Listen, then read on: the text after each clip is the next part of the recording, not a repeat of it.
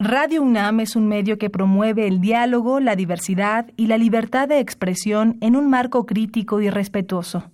Los comentarios expresados a lo largo de su programación reflejan la opinión de quien los emite, mas no de la radiodifusora.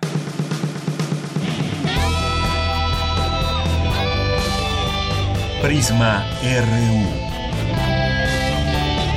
Relatamos al mundo.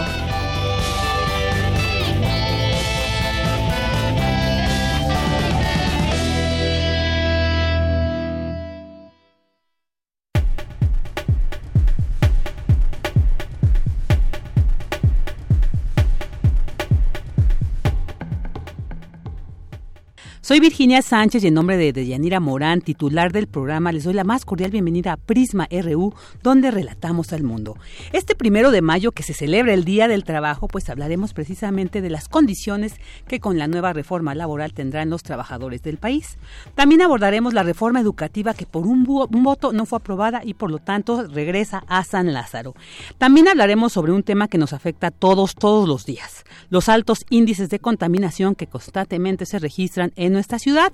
Y bueno, siguiendo en el tenor de los niños y niñas, que ayer fue su día, platicaremos con la organización La Matatena, asociación de cine enfocada en las y los pequeños del hogar. También tendremos información en cultura con Tamara Quirós sobre la obra Por jodidos y hocicones mataron a los actores. Y bueno, pues también como todos los miércoles tendremos al colaborador de arte, esta vez Julio García Trujillo, e información sobre el Instituto de Investigaciones Jurídicas de la UNAM, que tuvo un reconocimiento, y sobre la celebración del Instituto de Investigaciones Estéticas que hace de la revista Anales. También sobre la creación que la UNAM ha hecho de la cátedra Francisco Toledo. Así que esta y más información tendremos. Quédese con nosotros.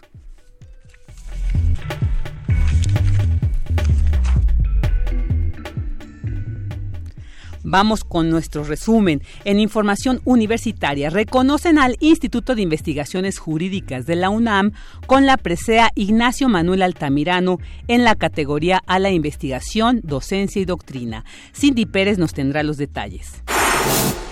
Y el Instituto de Investigaciones Estéticas de la UNAM celebra los 114 números de su revista Anales. Dulce García nos tendrá esta información. En temas nacionales, el presidente Andrés Manuel López Obrador afirmó que los recursos presupuestales, producto de ahorros, se destinarán a programas de gobierno, luego que la Cámara de Diputados le otorgó la facultad de decidir por decreto dónde colocar esos fondos. En otro tema, el mandatario López Obrador informó que iniciarán excavaciones para rescatar los restos de mineros en mina de pasta de conchos. Y en la conmemoración de la celebración del 133 aniversario del Día Internacional del Trabajo, miles de sindicalizados de diversos gremios salieron a las calles para exigir mejoras laborales. El Fondo Nacional de Fomento al Turismo dio a conocer las bases de licitación para la contratación de los servicios correspondientes a la ingeniería básica del tren Maya, cuyo fallo se dará el mes de julio. Apenas dos días antes de concluir la administración del presidente Enrique Peña Nieto, el gobierno federal aprobó cuatro dictámenes para ceder 242.42 hectáreas de Santa Fe sin contraprestación en favor de dos empresas y dos particulares.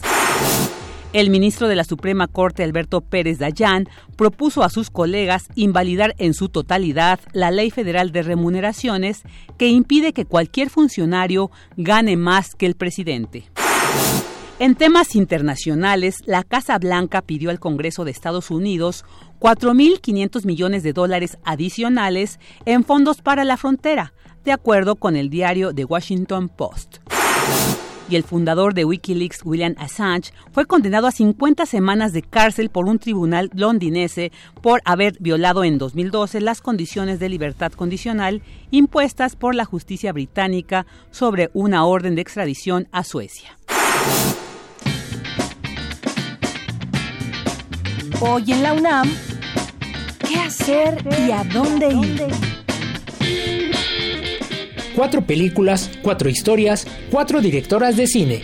Del lunes 29 de abril al jueves 2 de mayo, TV UNAM transmite el ciclo Directoras de Cine, con lo mejor del séptimo arte de Estados Unidos, Polonia, Brasil y España, dirigido por el género femenino. Hoy no te puedes perder Copacabana, de la brasileña Carla Camurati, quien plasma la vida de Alberto, quien momentos antes de cumplir 90 años comienza a revivir las situaciones más sobresalientes de su vida personal y profesional. Disfruta de esta entrañable historia hoy a las 22 horas por la señal de TV UNAM, canal 20.1 de televisión abierta.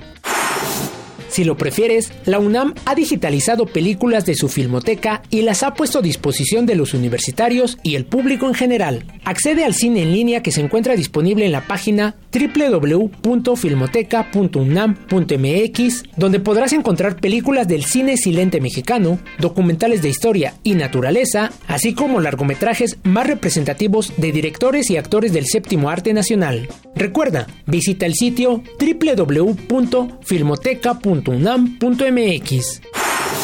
Te recomendamos las obras de Francisco de Quevedo, mayor representante del barroco español, que hizo de la literatura del siglo XVII el mejor sitio para hablar de los vicios y virtudes humanos y sociales. Fue capaz de ver lo peor incluso en los mejores. En el sitio de Descarga Cultura de la UNAM encontrarás una selección poética de piezas en las que don Francisco Gómez de Quevedo y Villegas reflexiona sobre el amor, la muerte y las fallas humanas como la venganza y la hipocresía. Ingresa a www.descargacultura.unam.mx.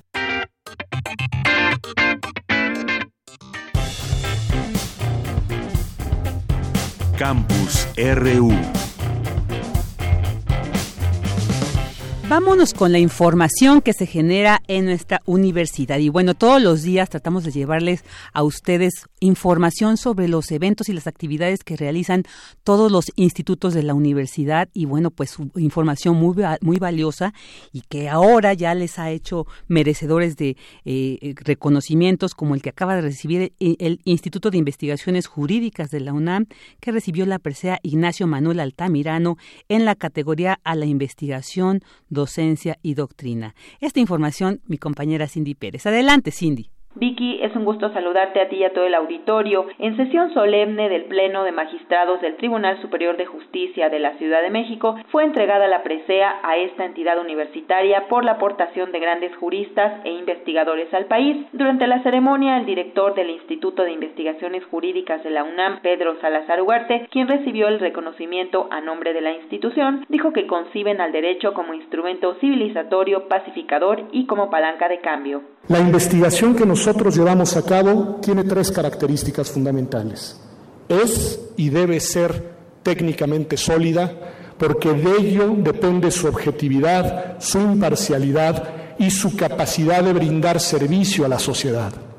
En segundo lugar, debe ser políticamente imparcial, porque nuestro compromiso es con la sociedad mexicana en su conjunto y con las instituciones públicas en su conjunto también, sin importar cuáles son en sus distintos momentos las orientaciones legítimas, políticas, que cada una de las instituciones tenga a la cabeza. Y finalmente, lo más importante, nuestra investigación y nuestro quehacer intelectual debe ser socialmente útil, porque nuestro compromiso como universidad pública se debe y está volcado hacia la sociedad mexicana un compromiso que debe traducirse en un quehacer cotidiano que tenga presentes los grandes desafíos de nuestro momento histórico y que esté verdaderamente comprometida con su transformación. Nuestro compromiso es con el derecho como palanca de cambio y no como mecanismo conservador de un estado de cosas injusto. En el evento estuvo la jefa de gobierno Claudia Sheinbaum, quien dijo que la justicia es el elemento central de su trabajo, no solo en términos de procuración, sino también en la justicia social. No podemos disociar el acceso a la justicia del acceso a los derechos y finalmente creo que es lo que hoy está representado en estos galardonados. El acceso a los derechos visualizado como el derecho a la educación, el derecho a la salud, pero al mismo tiempo que nosotros queremos generar una ciudad de derechos, con el acceso de estos derechos no estaría complementada sin el acceso a la justicia. Y esta es una labor de todos y de todas, del Ejecutivo, del Legislativo y del Judicial, no solamente del Tribunal Superior de Justicia. El acceso a la justicia para mí es el elemento fundamental para generar una ciudad de derechos. El acceso a la justicia que no dependa de las posibilidades económicas, que no dependa del género, que no dependa si somos niños o niñas o adultos mayores. En la categoría al juzgador se reconoció también al presidente de la Corte Interamericana de Derechos Humanos, Eduardo Ferrer MacGregor, en tanto en la categoría al mérito, al derecho y la justicia en la sociedad civil, la presea Ignacio Manuel Altamirano se entregó a la Comisión Unidos contra la Trata. Hasta aquí el reporte. Muy buenas tardes. Buenas tardes, Cindy, muchas gracias. Y bueno, ahora vámonos al Instituto de Investigaciones Estéticas de la UNAM, quien celebra los 114 números de su revista Anales. Dulce García con los detalles. Adelante, Dulce. Vicky, muy buenas tardes a ti al auditorio de Prisma RU. El número 114, primavera 2019 de los anales del Instituto de Investigaciones Estéticas de la UNAM, se presenta con una alteración en su formato físico, es decir, tiene un nuevo papel, mucho más ligero y una viñeta de mayor tamaño, lo que responde a la transformación de la revista en una página digital. En su interior, esta edición enlaza textos que de alguna manera muestran cómo la obra de arte se reinventa en cada manifestación, develando así el carácter lúdico y combinatorio que la habita. En la conformación de su estructura deja apreciar desde la compleja reflexión filosófica hasta la combinatoria diagramática. De esta manera, esta entidad de la máxima casa de estudios celebra sus 114 publicaciones que, a decir de su director Iván Ruiz, se ha convertido ya en un referente para los estudios de arte a nivel mundial. Es un referente en los estudios de arte en, digo, en México, en América, en Estados Unidos, es muy consultada en Europa también. Y es una revista que a mi parecer tiene el sello fundacional de este instituto. Cuando se fundó, la idea original de Manuel Toussaint era justamente escribir la historia de las artes plásticas. Él decía que la historia de las artes plásticas en este país estaba por escribirse. Y creo que gran parte de esta escritura la contiene o está contenida en los anales del Instituto de Investigaciones Estéticas.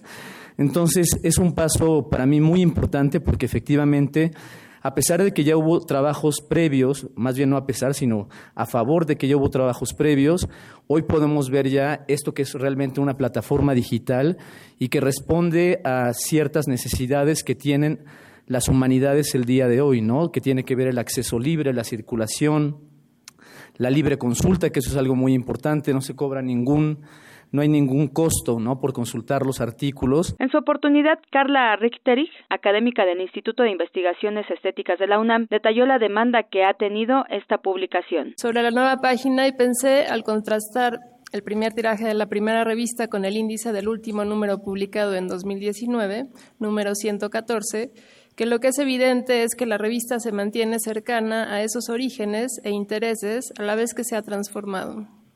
Los rubros, artículo, documento y reseña se mantienen y actúan como columna vertebral para agregar nuevas posibilidades y campos de estudio. La revista, publicada desde los años 40, tenía tirajes pequeños, mientras que alcanzamos a imprimir 3.000, hoy se imprimen 500 ejemplares, y en 2018 llegó a 76.113 lectores interesados en su versión digital de lugares lejanos como Smirna. La plataforma digital de la revista Anales del Instituto de Investigaciones Estéticas de la UNAM ya puede ser consultada en la web de forma gratuita. Este es el reporte. Muy buenas tardes. Muy buenas tardes, Dulce. Muchas gracias. Queremos escuchar tu voz. Nuestro teléfono en cabina es 55 36 43 39. Prisma RU. Relatamos al mundo.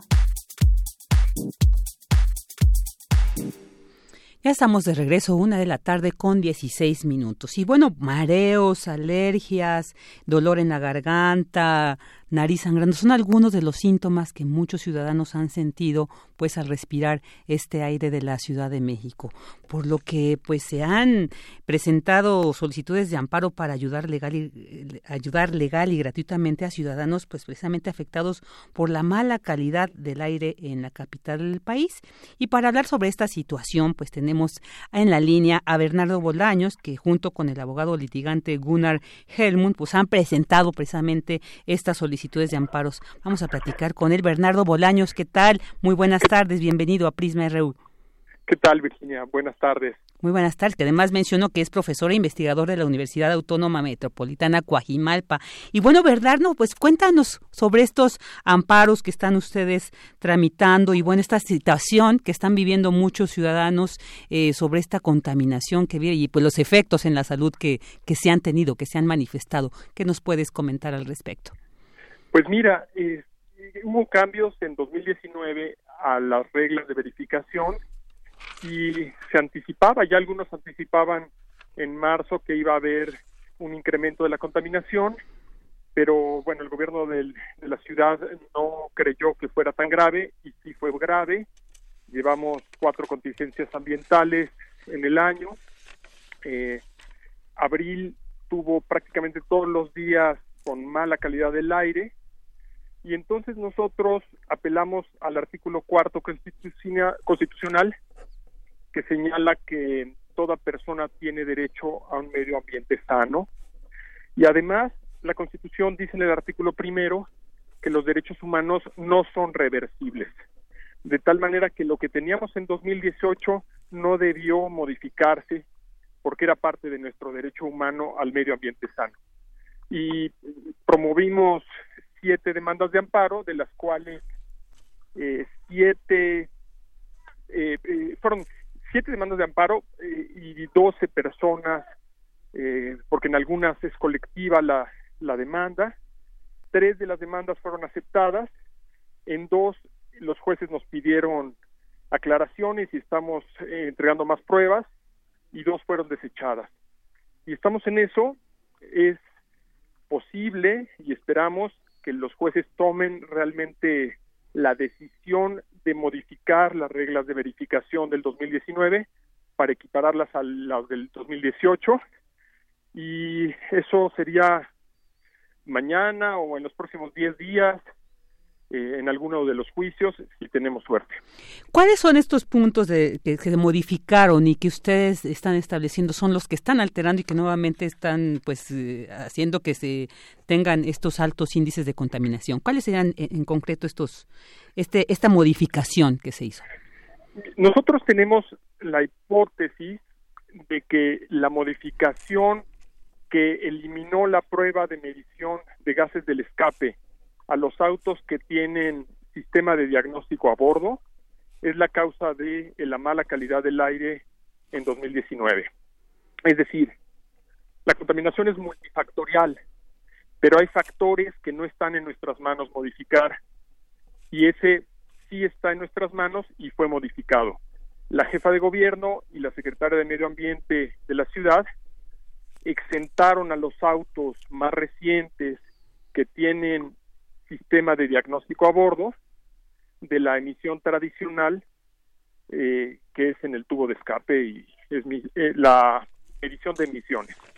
Esto sacó a 200 mil autos más por día a la calle y pues es una hipótesis plausible y si hay otra razón ellos tendrán que explicarla en juicio porque en derecho ambiental la carga de la prueba es de la autoridad.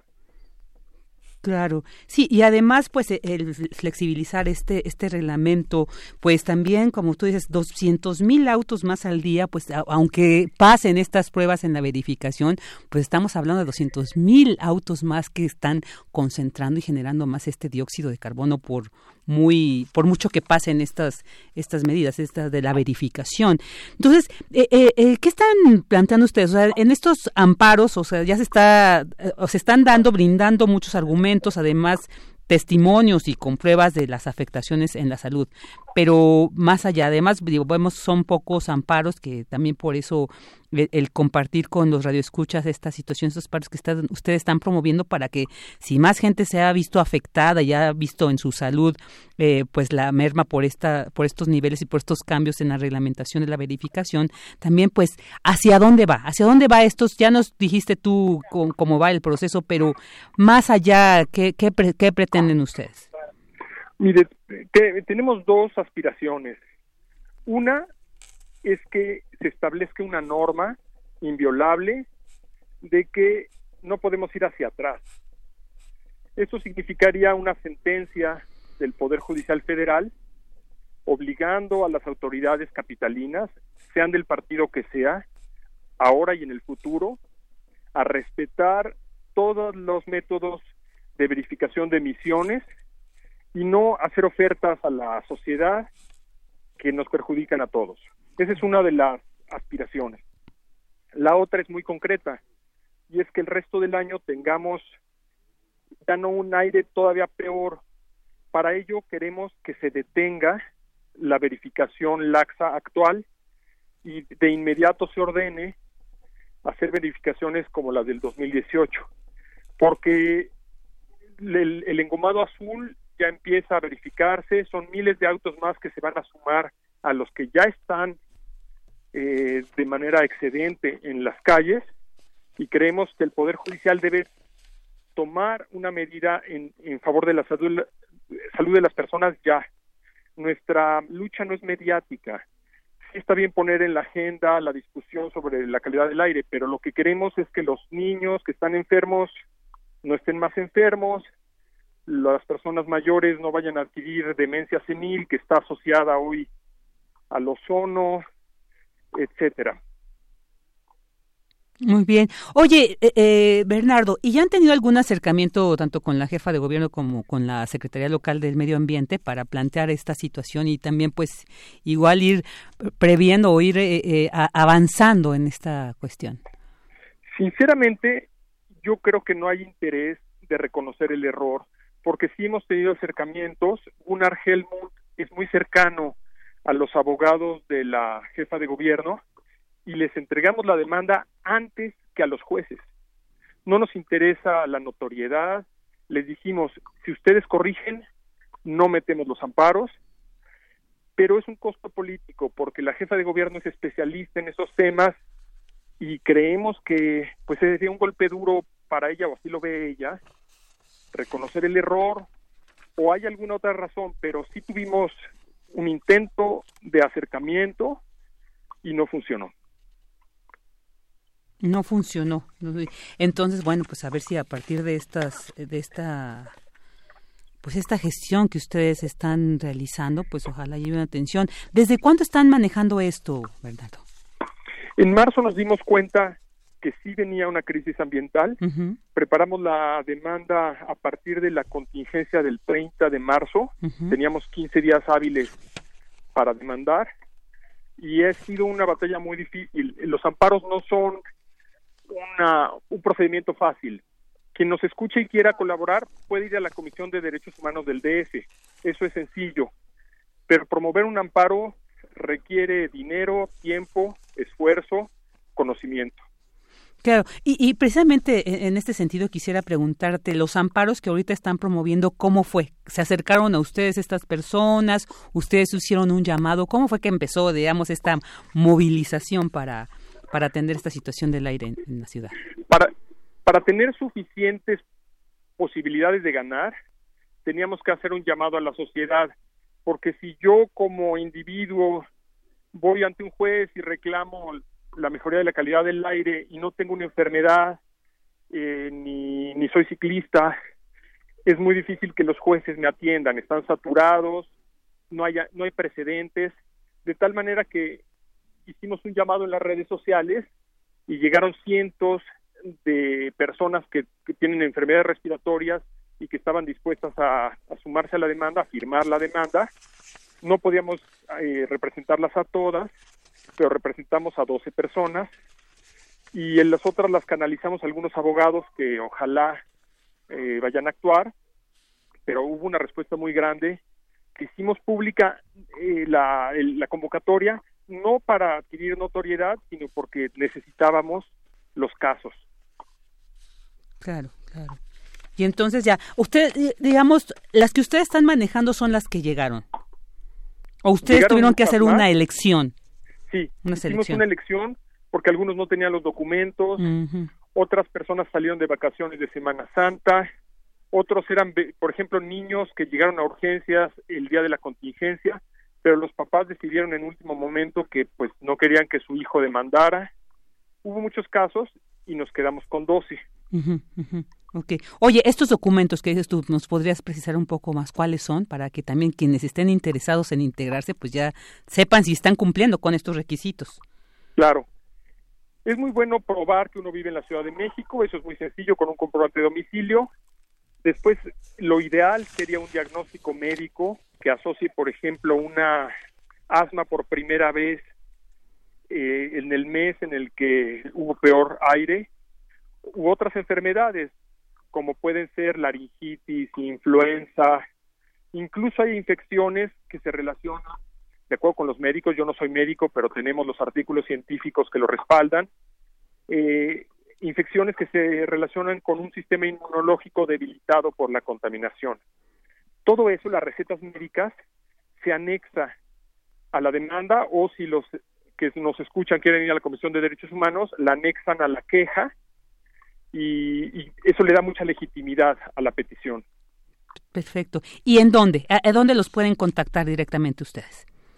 Nosotros estamos ahora con los amparos ya trabajando de tiempo completo, pero es muy sencillo ir a la Comisión de Derechos Humanos del Distrito Federal, todavía se llama así, eh, por Internet. Okay. Después, si se las aceptan, pueden ratificarla yendo ahí al centro, cerca del Metro Viveros y también pueden guardar sus recetas y sus expedientes médicos para demandar a la ciudad y pedir el reembolso de esos gastos. No ocurrirá como en Estados Unidos, que la gente gana millones de dólares con eso, pero es una pequeña presión para que se tome en cuenta el tema de la salud, claro. aunque no se obtenga mucho dinero. Claro, sí, sí, hay muchos temas ahí que van de por medio de la salud, principalmente la movilidad, estas cuestiones, las políticas para, pues, para permitir, ¿no? El, uso de estos automóviles y que, como ustedes dicen, esta flexibilización, pues, ha más que beneficiar, pues nos ha perjudicado. Pues Bernardo Bolaños, muchísimas gracias por habernos compartido. Ahí están los datos y, y, la invitación que nos haces en la Comisión de Derechos Humanos del DF, quienes quieran pues integrar y promover un amparo contra estas medidas de, de, la Ciudad de México en la movilidad y esto de la verificación de los automóviles. Muchísimas pues gracias por tu participación, Bernardo Bolaños. Muchas gracias. Hasta luego.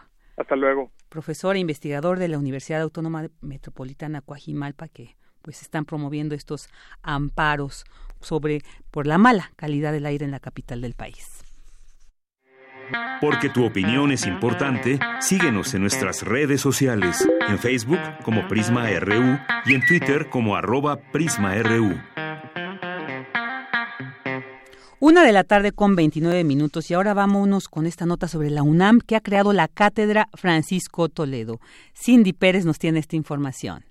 ¿Qué tal, Vicky? Buenas tardes. En reconocimiento a la figura y trayectoria de Francisco Toledo, considerado como el artista plástico contemporáneo más importante y reconocido en el país, esta casa de estudios crea la Cátedra Extraordinaria de Arte y Comunidad, misma que se da a través de un acuerdo del rector Enrique Graue, publicado en la Gaceta UNAM, donde se señala que tendrá como sede la Facultad de Artes y Diseño, el Centro de las Artes de San Agustín, San Agustín UNAM y el Museo Universitario de Arte Contemporáneo. Este programa académico de divulgación tendrá la tarea de investigar y fortalecer las lenguas originarias de Oaxaca, la educación, producción e investigación artísticas y el desarrollo de la comunidad. Entre algunos objetivos de la cátedra extraordinaria que tendrá una vigencia de cuatro años están la creación de residencias artísticas fuera del país para jóvenes creadores, promover el intercambio de estudiantes UNAM Casa Casa UNAM, diseñar programas sobre alguna disciplina artística que desarrolle casa, crear laboratorios que pongan en práctica las categorías las habilidades y las investigaciones artísticas desarrolladas en los seminarios y establecer programas de cuidado, restauración y catalogación de acervos artísticos enfocados en la colección Toledo INBA. El acuerdo Vicky hace la aclaración de que los especialistas o académicos que reciban apoyo de la Cátedra Extraordinaria Francisco Toledo en calidad de profesor o investigador visitante no formarán parte del personal ordinario de la UNAM. Esta es la información que tenemos. Muy buenas tardes. Muy buenas tardes, Cindy. Muchas gracias. Queremos escuchar tu voz. Nuestro teléfono en cabina es 55 36 43 39. Una de la tarde con 31 minutos y bueno, ahora vamos a hablar sobre esta cuestión, esta reforma tan importante que se ha eh, aprobado con 120 votos a favor, cero en contra y dos abstenciones. Pues el Pleno del Senado aprobó la reforma laboral. En lo general, los artículos no reservados del dictamen de la reforma relacionados con la justicia laboral y la libertad sindical. Para hablar sobre esta reforma laboral tenemos en la línea a Alfonso Bouza Ortiz, doctor en Derecho Social por la Facultad de Derecho y es especialista en asuntos sindicales e investigador del Instituto de Investigaciones Económicas de la UNAM. ¿Qué tal, doctor? Muy buenas tardes. Virginia, buenas tardes, a tus órdenes. Muchas gracias por estar aquí con nosotros. Pues esta reforma laboral aprobada, cuéntenos de qué se trata, qué cambios implica, qué, qué beneficios tendrá, qué cuestiones están ahí para analizar. Bueno, mira, yo creo que es la reforma más importante que se ha hecho al artículo 123 desde 1917. Eh, los temas fundamentales, bueno, se desaparecen las juntas de conciliación, se crean los juzgados de lo laboral, se crea un centro de conciliación y registros laborales que va a registrar todos los contratos, todos los sindicatos, evitando de tal manera la corrupción que al respecto existe. Eh, se modifica el procedimiento eh, laboral, eh, previamente se establece un procedimiento conciliatorio, se arroja la carga de la prueba a los patrones, que por razón evidente son los que deben tener registro pues de cuándo empieza a trabajar, cuál es el salario, etcétera, etcétera. En fin, es una reforma con muchas, muchas eh, virtudes y que buena medida dependerá de que los trabajadores la hagan suya. Este es el tema fundamental, democracia, libertad sindical y auténtica contratación colectiva. Claro, esta creación del Centro de Conciliación y Registro Laboral que sustituye a la Junta de Conciliación y Arbitraje ha generado como un poco de inquietud, ¿no? En cuanto a la imparcialidad que se pudiera tener precisamente en estos casos laborales. ¿Qué nos puede decir al, al respecto de, pues, para dar certeza, para dar mayor claridad de este cambio y de la pertinencia de esta creación del Centro de Conciliación y Registro Laboral, doctor? Bueno, mira, la fecha los registros de sindicatos y de contratos colectivos son eh, a discreción de los gobernadores del poder público que de una u otra manera eh, ha venido eh, acentuando una, una conducta de que se firmen contratos a gusto de los empleadores. Esta centralización va a evitar esto ciertamente no agrada ni a los sindicatos corporativos ni a los patrones la creación de este centro. ¿Por qué? Bueno, pues porque se les acaba su negocio, deja de haber contratos simulados, habrá auténtica contratación, dado que, entre otras cosas, para firmar un contrato será necesario que los, los trabajadores voten aceptándolo. Muy bien, ok. Eh, doctor, eh, pero esta, esta cuestión de, Se señalaba que precisamente la Junta de Conciliación y Arbitraje eh, implicaba todo un procedimiento que desgastaba en sí también la, la, situación no para el trabajador. Y lo, lo, hacía como esperar un poco las resoluciones que diera la junta y esto debilitaba de alguna manera como su posición como trabajador. En este caso qué cambiaría bueno el procedimiento, te decía, por delante lleva una audiencia de conciliación y como la, la reforma implica revertir la carga de la prueba al patrón, todo aquello que el trabajador alegue y que el patrón no pruebe en contrario, se tendrá por cierto. Es decir, los procedimientos van a ser ágiles, eh, ya nos vamos a quitar de ese cúmulo de audiencias y desahogo de pruebas y peritajes, simple y sencillamente en una audiencia oral se va a definir y resolver. Eh, no está fácil, pero el cambio al procedimiento oral es necesario. Prácticamente en todos los países de América Latina ya se tienen procedimientos de estas características y están funcionando. Aquí nada más en la Ciudad de México tenemos medio millón de juicios en trámite ante la Junta Local. Es decir, si la Ciudad de México tiene medio millón, imagínate lo que tiene el país. Y esto tiene que acabar.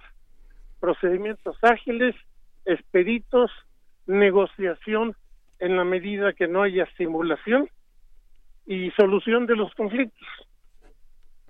¿Y qué va a pasar entonces con todos los procedimientos, con todas las, situaciones que ya ahorita ya existen? ¿Cómo se van a adaptar a este nuevo cuerpo? Todo lo que está ya iniciado se termina ante los tribunales que lo llevan y conforme a las, reglas anteriores. No se pueden aplicar las nuevas reglas. Esto nos habla de que tendremos una etapa de transición de no menos de cinco años. Ay, sí, no menos de cinco años. Bueno, esto nos va a llevar ahí.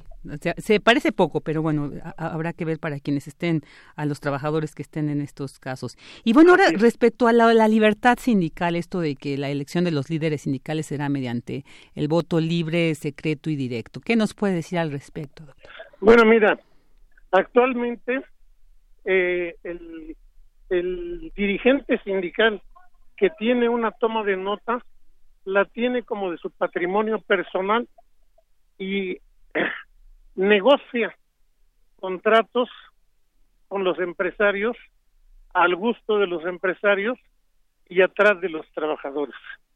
Eh, esto va a cambiar dado que habrá tantos sindicatos como los trabajadores quieran formar. Es más, los trabajadores pueden afiliarse pueden desafiliarse o pueden simplemente no pertenecer a un sindicato. Y todo esto se va a decidir en voto universal, directo, secreto y en condiciones que garanticen la libertad de la expresión de los trabajadores. Es decir, los líderes tradicionales que han vivido de administrar contratos colectivos durante décadas pierden la posibilidad de hacerlo. Y los trabajadores, si quieren, pueden votar por ellos, pero también pueden cambiar su, su representación. Claro, un poco para entender esto, doctor, y, y, entender un poco de cómo estaba y para reconocer, digamos, este cambio con esta en esta nueva reforma, ¿cómo era antes entonces esta cuestión de los sindicatos? O sea, este cambio es muy muy evidente o, o cómo era antes para entenderlo. Mira, eh, a nosotros, a los académicos, a los estudiosos del trabajo nos costó, eh, pues nos fue complejo entender cómo, cómo es que operaba esta simulación de representación sindical. Y todo depende de lo que se conoce como la toma de notas. Es decir, la autoridad del trabajo le da a, una, a un dirigente sindical una toma de nota, que es una patente, un certificado, un título que le permite celebrar contratos en una área determinada, por ejemplo, almacenes comerciales. Ese dirigente utiliza para su beneficio personal la toma de nota, jamás contesta a los trabajadores e incluso eh, firma lo que el empresario le solicita sin ni siquiera, digamos, este, eh, llevar una elemental vida eh, con las organizaciones. Esto ha sido un negocio eh, redondo. En los últimos años, a partir de la apertura comercial, incluso se firman contratos antes de que las empresas se, se establezcan.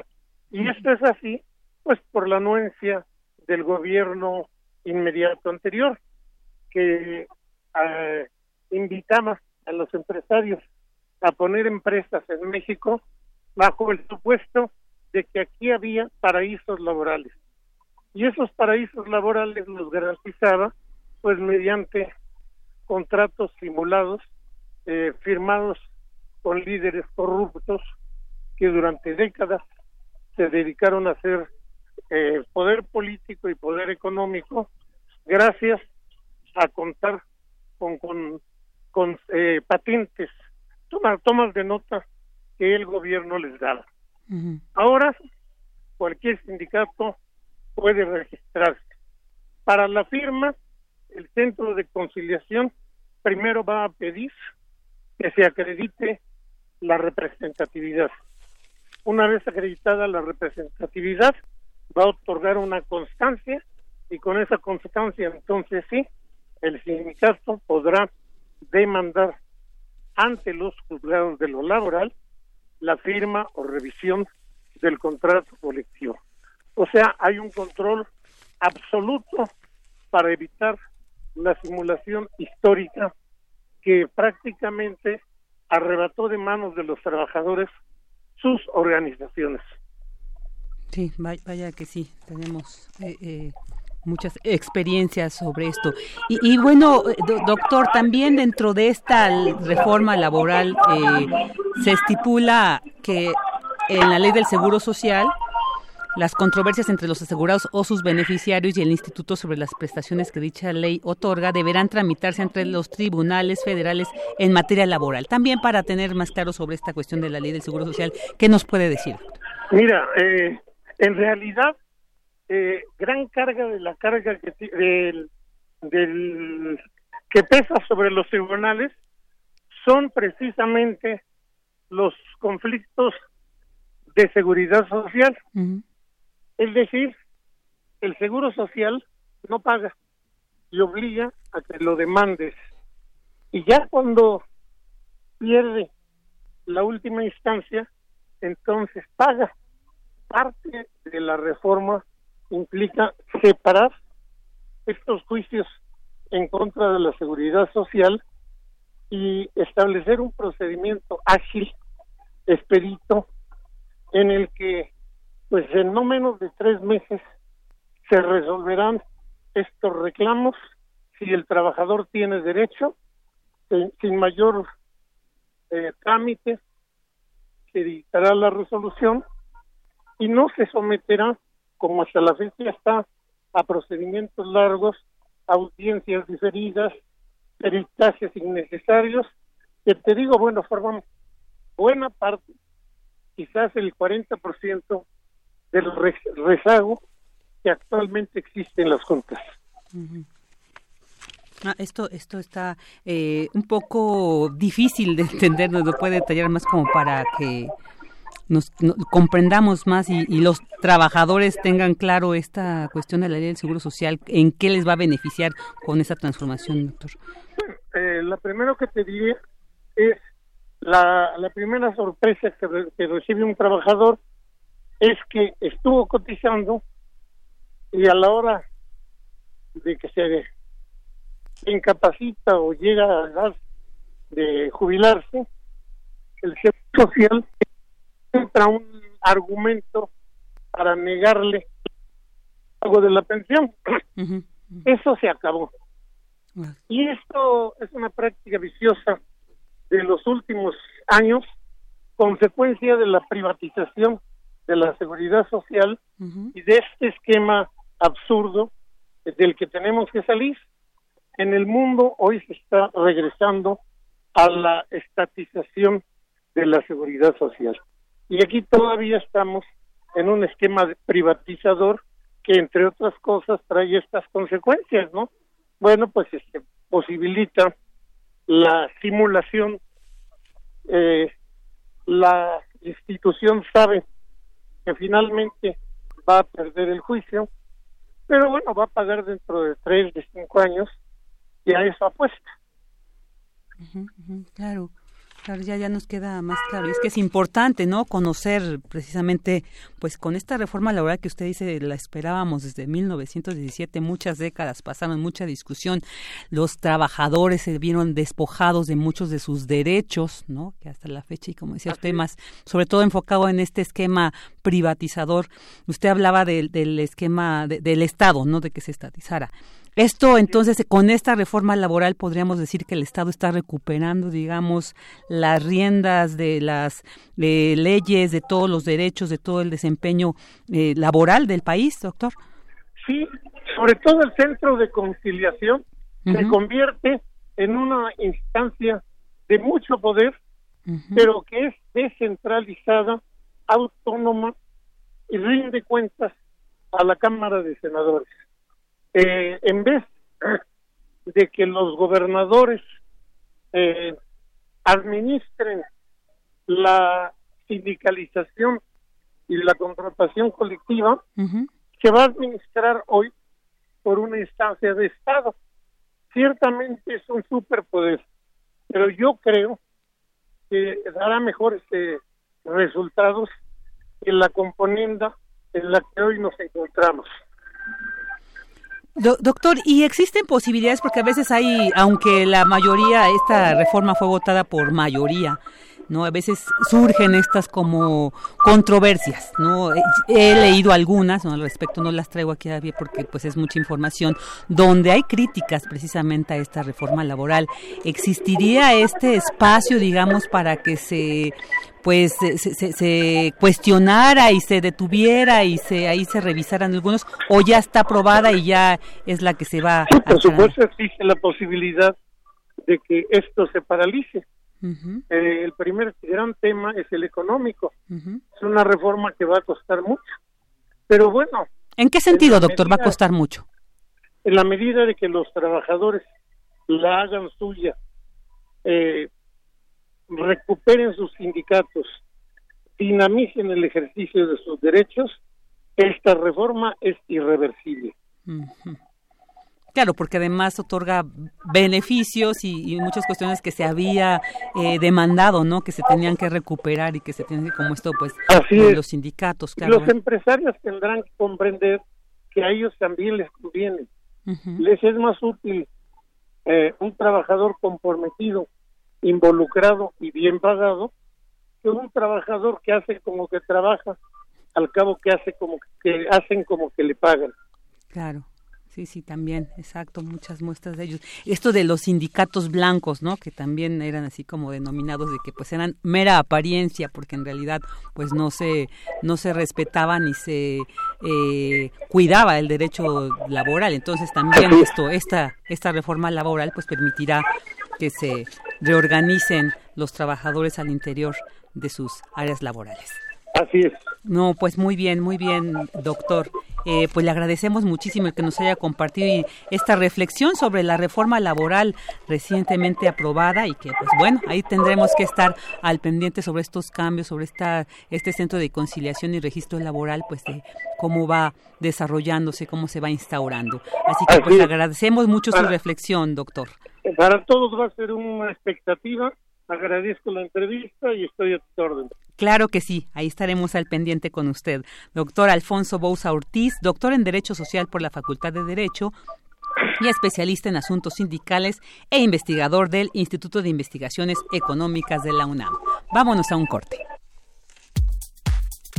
Tu opinión es muy importante. Escríbenos al correo electrónico prisma.radiounam@gmail.com. Porque tu opinión es importante, síguenos en nuestras redes sociales, en Facebook como Prisma RU y en Twitter como arroba PrismaRU. Queremos escuchar tu voz. Nuestro teléfono en cabina es 55 36 43 39. Bueno, vámonos con esta información interesante. Egresados de Ingeniería de la UNAM crean cargadores solares que ayudan a disminuir la emisión de dióxido de carbono. Pues escuchemos la cápsula que nos preparó mi compañero Daniel Olivares.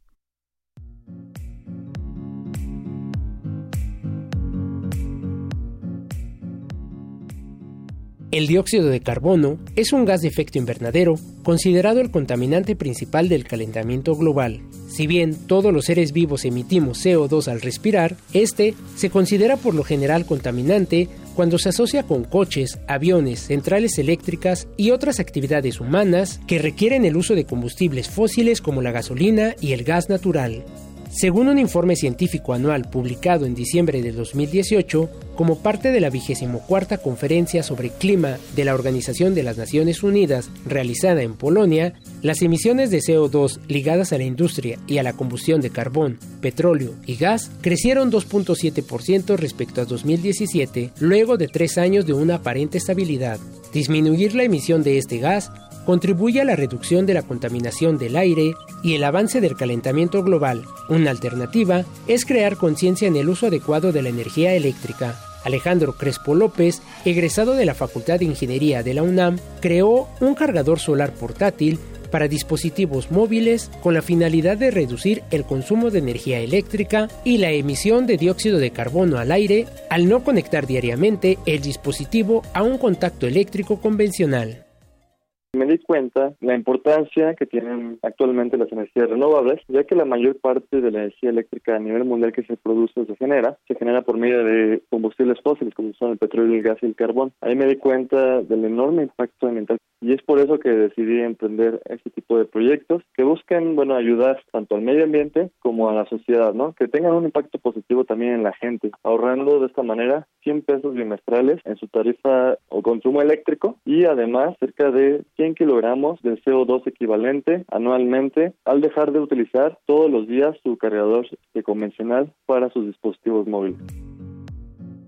Este cargador puede llevarse a cualquier lugar sin corriente eléctrica, como la playa o la selva.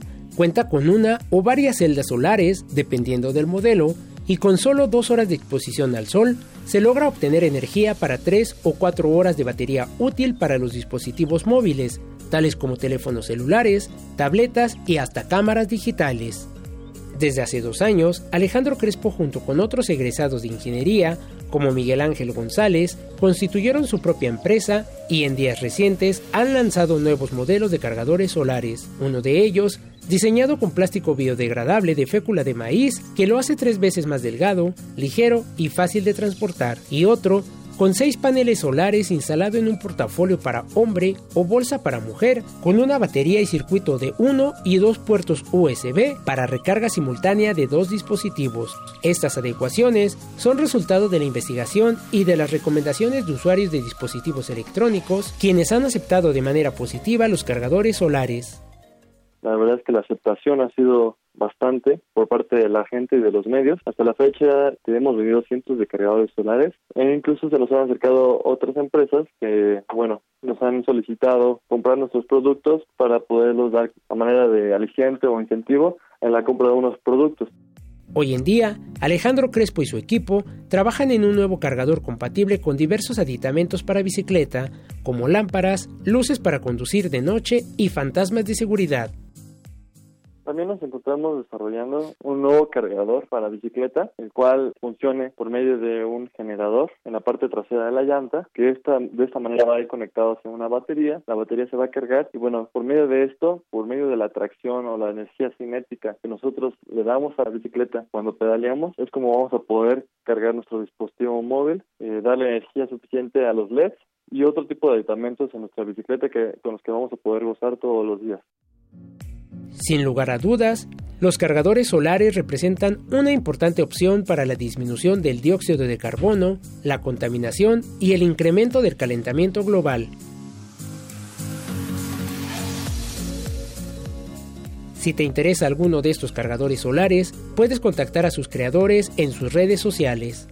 Nos pueden encontrar en nuestro sitio web que es www.texten.com.mx o en redes sociales, en Twitter como arroba texten1 y en Instagram como texten. De manera personal también me pueden encontrar como eh, arroba en Twitter y en Facebook y en Instagram como arroba alejandcrespo.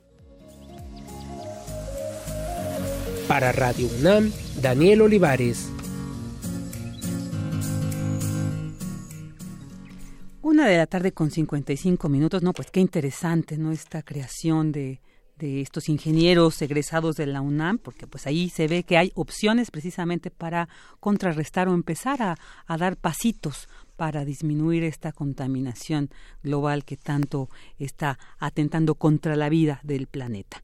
Ahora vámonos con una cápsula de Dulce Wet que nos preparó sobre Pablo García Valenzuela que tendrá un concierto el viernes en el CEMAS de Morelia, Michoacán. Vámonos con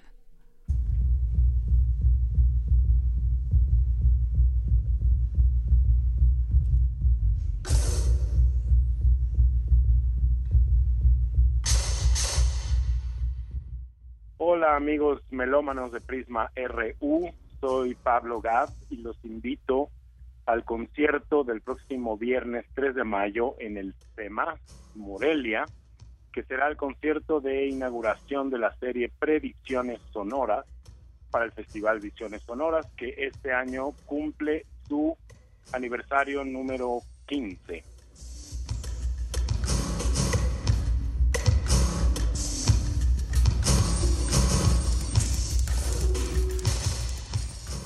La música y las nuevas tecnologías hoy en día tienen que explorarse de manera sistemática, también institucional. Si uno observa un poquito la historia de la música y empieza a comprender que los instrumentos últimamente son invenciones, son tecnología, aunque no utilicen electricidad, es un conocimiento aplicado, pues podemos observar cómo a través de los siglos los instrumentos se fueron inventando.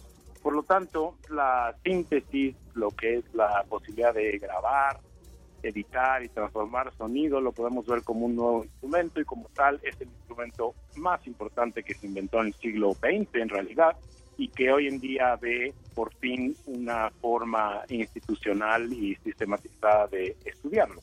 Ahí radica la importancia de el CEMAC en Morelia, en México, de este festival, Visiones Sonoras, por mi parte, inauguro esta serie con un proyecto muy importante para mí que se llama Mufonía de Beat. En realidad es una especie de regreso al ritmo, por así decirlo, una exploración sonora inmersiva a fondo, podríamos llamarlo sonido pulsado, por incorporar el aspecto del ritmo.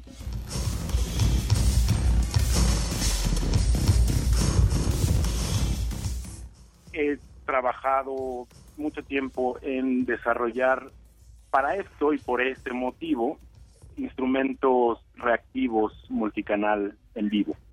Se trata de una batería electrónica que en este caso irá programada desde la laptop, pero está hecha para ser interpretada en vivo.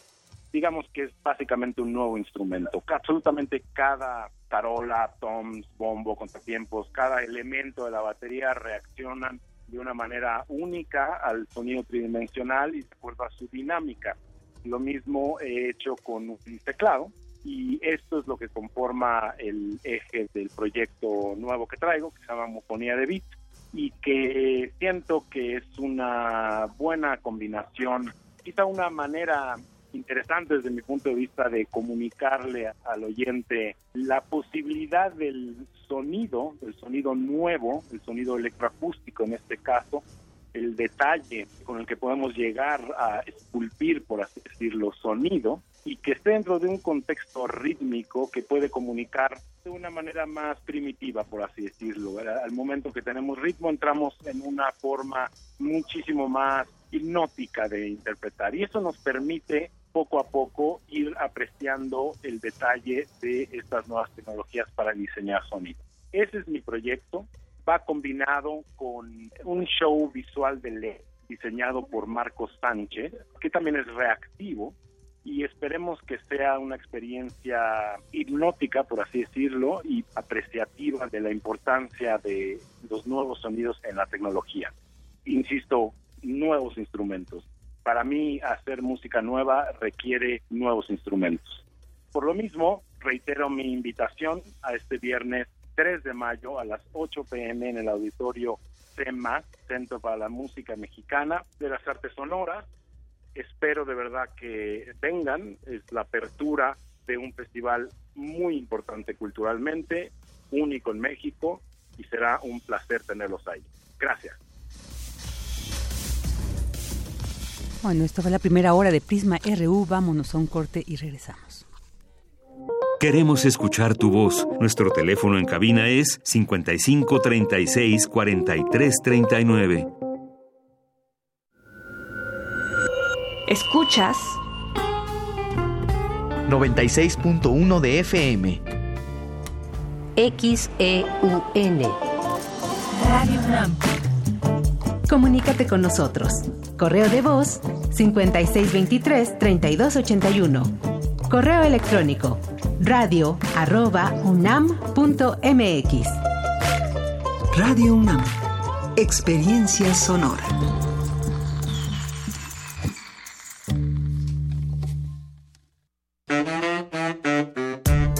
La Escuela Nacional de Trabajo Social y Radio UNAM presentan Vida cotidiana, Sociedad en Movimiento. Un programa para analizar las distintas problemáticas sociales y documentar alternativas e intervenciones para enfrentarlas.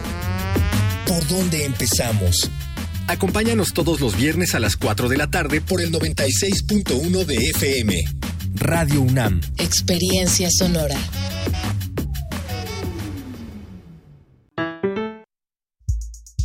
El PRD propuso aumentar el salario mínimo en todo el país. Morena votó no. Seguiremos luchando para que el salario mínimo aumente a 176 pesos por 8 horas de trabajo. No es suficiente, pero es un buen inicio. Que suba tu salario sí es posible. No hay pretextos. Exige a los diputados de Morena que apoyen esta propuesta del PRD y el salario suba en todo el país. PRD. Los incendios forestales acaban con la vegetación y contaminan el aire. Además, provocan la muerte de muchas especies animales y la migración de otras. Si ves un incendio forestal, repórtalo al 911 o al 01800 4623 6346. Prevenirlo es más fácil que combatirlo. Sistema Nacional de Protección Civil. Secretaría de Seguridad y Protección Ciudadana.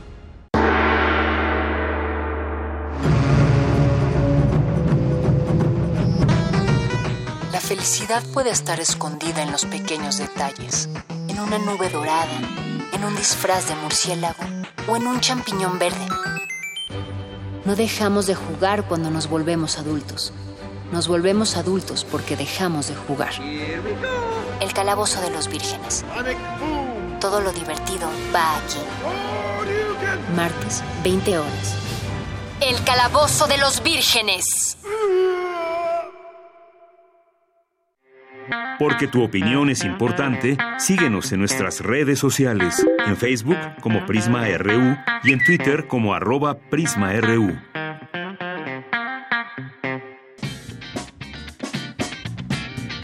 Mañana en la UNAM, ¿qué hacer y a dónde ir?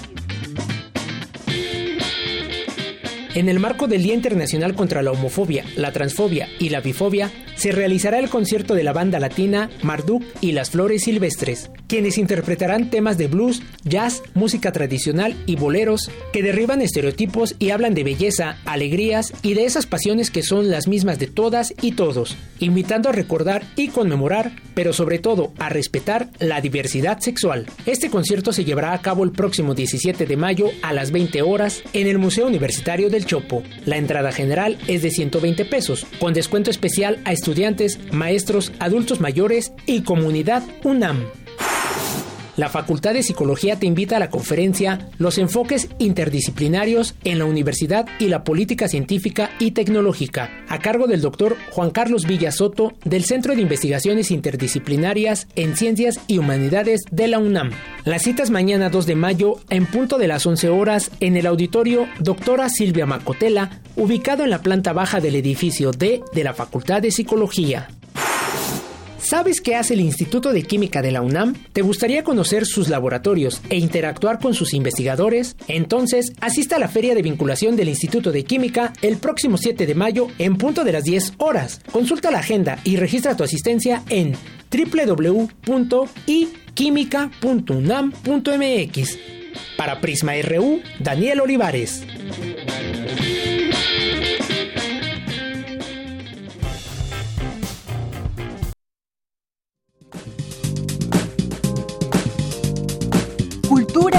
RU.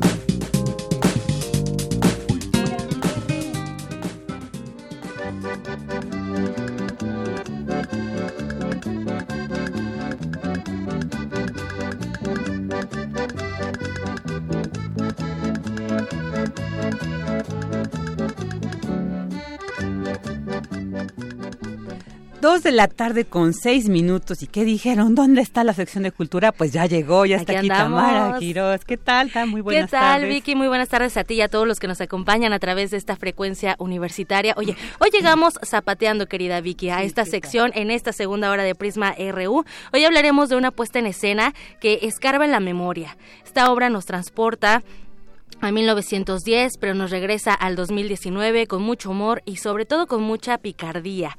En la cabina nos acompaña César Enríquez, él es actor, director escénico y también dramaturgo. César Enríquez, bienvenido a este espacio. No, pues muchas gracias. Gracias a ustedes por recibirme este corriendo en día de asueto. Está muy bien. Este, sí, los actores a veces cuando nos dicen yo descanso, cuando dicen tenemos tres palabras que nunca escuchamos, descanso, quincena, ¿no?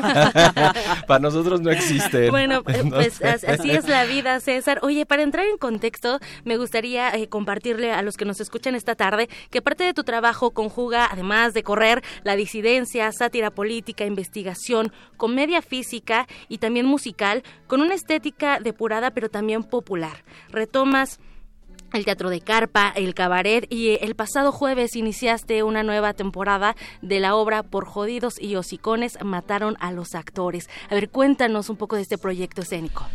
Híjole, pues bueno, fue un proyecto que inició desde 2016, eh, fue parte de una beca por parte del FONCA, eh, más bien ese fue mi proyecto de beca, es decir, eh, mi proyecto era investigar el teatro de carpa y el teatro de jacal que pocas veces es conocido, o más bien nulamente conocido, y que para mí representa el teatro que México le pudo dar al mundo. Es decir, no hay un género mexicano como tal de no ser la carpa mexicana, el teatro de revista político mexicano, ¿no? Eh, en, Alemania se hace el cabaret alemán, en Francia se hace el cabaret francés, pero eh, la carpa política mexicana solo existe en México. Y fue un género que de alguna manera inflamó la Revolución Mexicana. Es un género satírico, es un género humorístico, es un género político, es un género divertido, es un género que da la nota del día. Eh, sucedía en las carpas a principios del siglo pasado porque la gente era muy analfabeta. Teníamos un país con un 85% de analfabetismo y entonces lo que sucedía es que los cómicos pues medio se letraban, medio sabían cómo andaban las cosas en la revolución y entonces montaban numeritos y en esos numeritos pues la gente pagaba 3, 4 centavos, montaban sus teatritos de madera y ahí era donde ellos pasaban la información de la revolución mexicana. Entonces digamos que todo el estallido de la Revolución Mexicana sucede gracias en gran parte a la carpa y al jacal, que son estos teatros de madera que se hacen en las calles y que eran hervideros de crítica política y sobre todo pues se hablaba albur, eh, ¿no? Y es un género que digo nos pertenece porque creo que es un género, bueno, no creo, estoy seguro que es un género que nos habla a los mexicanos. O sea, el público que entiende el cabaret y, el, y la carpa mexicana es como si vieras algo de tu infancia, aunque no lo hayas visto nunca, cuando lo ves es como si te hablara la sangre, esa es mi imagen. Claro, estamos muy familiarizados. Exacto, es un género que nos pertenece, ¿no? Somos así, o sea, nos ponemos el molcajete en la cabeza, este, somos, somos totalmente emperifollados para todo, el maquillaje, los albures, repito, el chiste, y entonces mi idea era como hablar de ese género, eh, volver a hablar de ese género y darle su importancia, ¿no? Y entonces ese fue mi proyecto de beca y realicé este espectáculo que es por jodidos y hocicones, mataron a los actores, donde rescato o trato de rescatar este género, pero pasado a la actualidad, ¿no? Eh, no, no me interesó hacer nunca un trabajo antropológico, es decir, el público sí va a ver algo de historia, pero no va a haber un trabajo histórico, sino estos muertos se aparecen en el México de hoy, en 2019, en el Teatro El Granero, y nos empiezan a contar historias que ellos hicieron en 1910, pero que pues terriblemente son idénticas al México actual, ¿no? Así es. De hecho, bueno, es, es una obra en de desde que entras al teatro te estás riendo. Eso yo se los puedo asegurar. Ya la vi, tuve la, la fortuna de verla y, y sale a relucir ahí eh, lo que dices, la historia, ¿no? De repente el baile de los 42, ah, no, de los 41, ¿verdad? Y, y todo este juego donde la gente se divierte, la gente a lo mejor, si no sabes de historia, bueno, pues también te siembra ahí una semilla para que entonces te pongas a investigar investigar qué es lo que pasó en el porfiriato, qué está pasando y, y qué tan distintos estamos o tan iguales también. Claro, o sea, el, el, hecho, digo, yo retomo la escena de los 41 porque me parece un acto, como lo digo en la obra, es un acto de vergüenza nacional, no por los homosexuales, por la gente y por el gobierno, que es que puso a barrer a hombres en la plaza del, de, de, de, la Ciudad de México del centro, los pone a barrer vestidos de mujer porque los encuentra en una fiesta, ¿no? Uh -huh. Entonces digamos que nos estamos encontrando con un, la primer fiesta LGBT, ¿no? Uh -huh. Travesti de la revolución pero claro, como ahí estaba el, el, el, sobrin, el yerno de Porfirio Díaz, pues él no lo cuenta, ¿no? Él se logra, él lo sacan. Por eso la historia es, la historia es que todos iban en parejas, la invitación iba en, parejas. Uh -huh. Por eso es muy raro que sean 41, eran 42. ¿De, pero claro, el, el 42 pues es el yerno de Porfirio y pues nadie dijo nada, ¿no? Esa historia está retomada. Eh, y de ahí eh, ya la, la, esa digamos que esa es como la historia más verídica que toco pero de ahí en fuera todas las demás son historias que yo trabajé, por ejemplo, con el con las las eh, las actrices de, de cuplé, ¿no? Por ejemplo, tengo un numerito ahí de, un, de una actriz que más bien juega, ¿no? A ser una actriz de cuplé, eh, pero es de carpa y este que es el número casi final. Este retomo mm, esta cuestión de la polka, esta cuestión de la música mexicana, eh, pero sobre todo te digo pasada por el tamiz del, del humor y del cabaret. Así es el público se va a divertir mucho, como bien lo dijiste, y también la idea es que nos gire un poquito la ardilla, ¿no? Claro. Que digamos, a ver, a, a esa historia no me la sabía, ¿no? ¿A poco esto pasaba? O, o como digo, ¿no? O sea, ya estamos en la cuarta transformación y, y de repente este espectáculo se hizo el año pasado en el Helénico y era cuando apenas iban a hacer las votaciones y de repente ahora que lo remonté yo decía, a ver cuánto le voy a cambiar y penosamente no hay mucho que cambiar. Así es, así es. Eso es lo terrible que dices, claro. ya pasamos un proceso en el cual dijimos las cosas iban a cambiar y parece que se están tardando demasiado y entonces el espectáculo sigue siendo sumamente vigente y claro, eso es la, lo que hacemos en la carpa, claro. meterle las cosas de la noticia de la semana, ¿no? Y, y, lo que te permite también el cabaret, ¿no? Tú como actor debes de estar eh, al día para también jugar con esa improvisación, con claro. lo que está pasando, traerlo a un espacio donde además podemos imaginar. Esta puesta en escena, eh, César, además es teatro en el teatro, hay metateatro uh -huh. también, o sea, la gente va a ver tres actores haciendo teatro en el teatro, uh -huh. lo cual a mí me parece también como todavía otra atmósfera interesante. Uh -huh. Y eh, parte de tu trabajo, César, yo te conocí en la Muestra Nacional de Teatro del 2017 uh -huh. y creo que parte también de tu trabajo es darle voz a los que a veces olvidamos. En esta puesta en escena hay tres personajes que no recuerdan su nombre, uh -huh. ¿no? Ya los conocerán, pero también creo que esa es eh, una parte bien fundamental. A veces nos olvidamos que los desaparecidos tienen una historia, que los desaparecidos tienen un nombre, que a los que matan a diario tienen son personas, ¿no? Y a veces los uh -huh. olvidamos. Y creo que es muy importante resaltar y contarle a la gente que tú haces esto eh, a través, desde tu trinchera, esto retomas y a mí me, me encanta.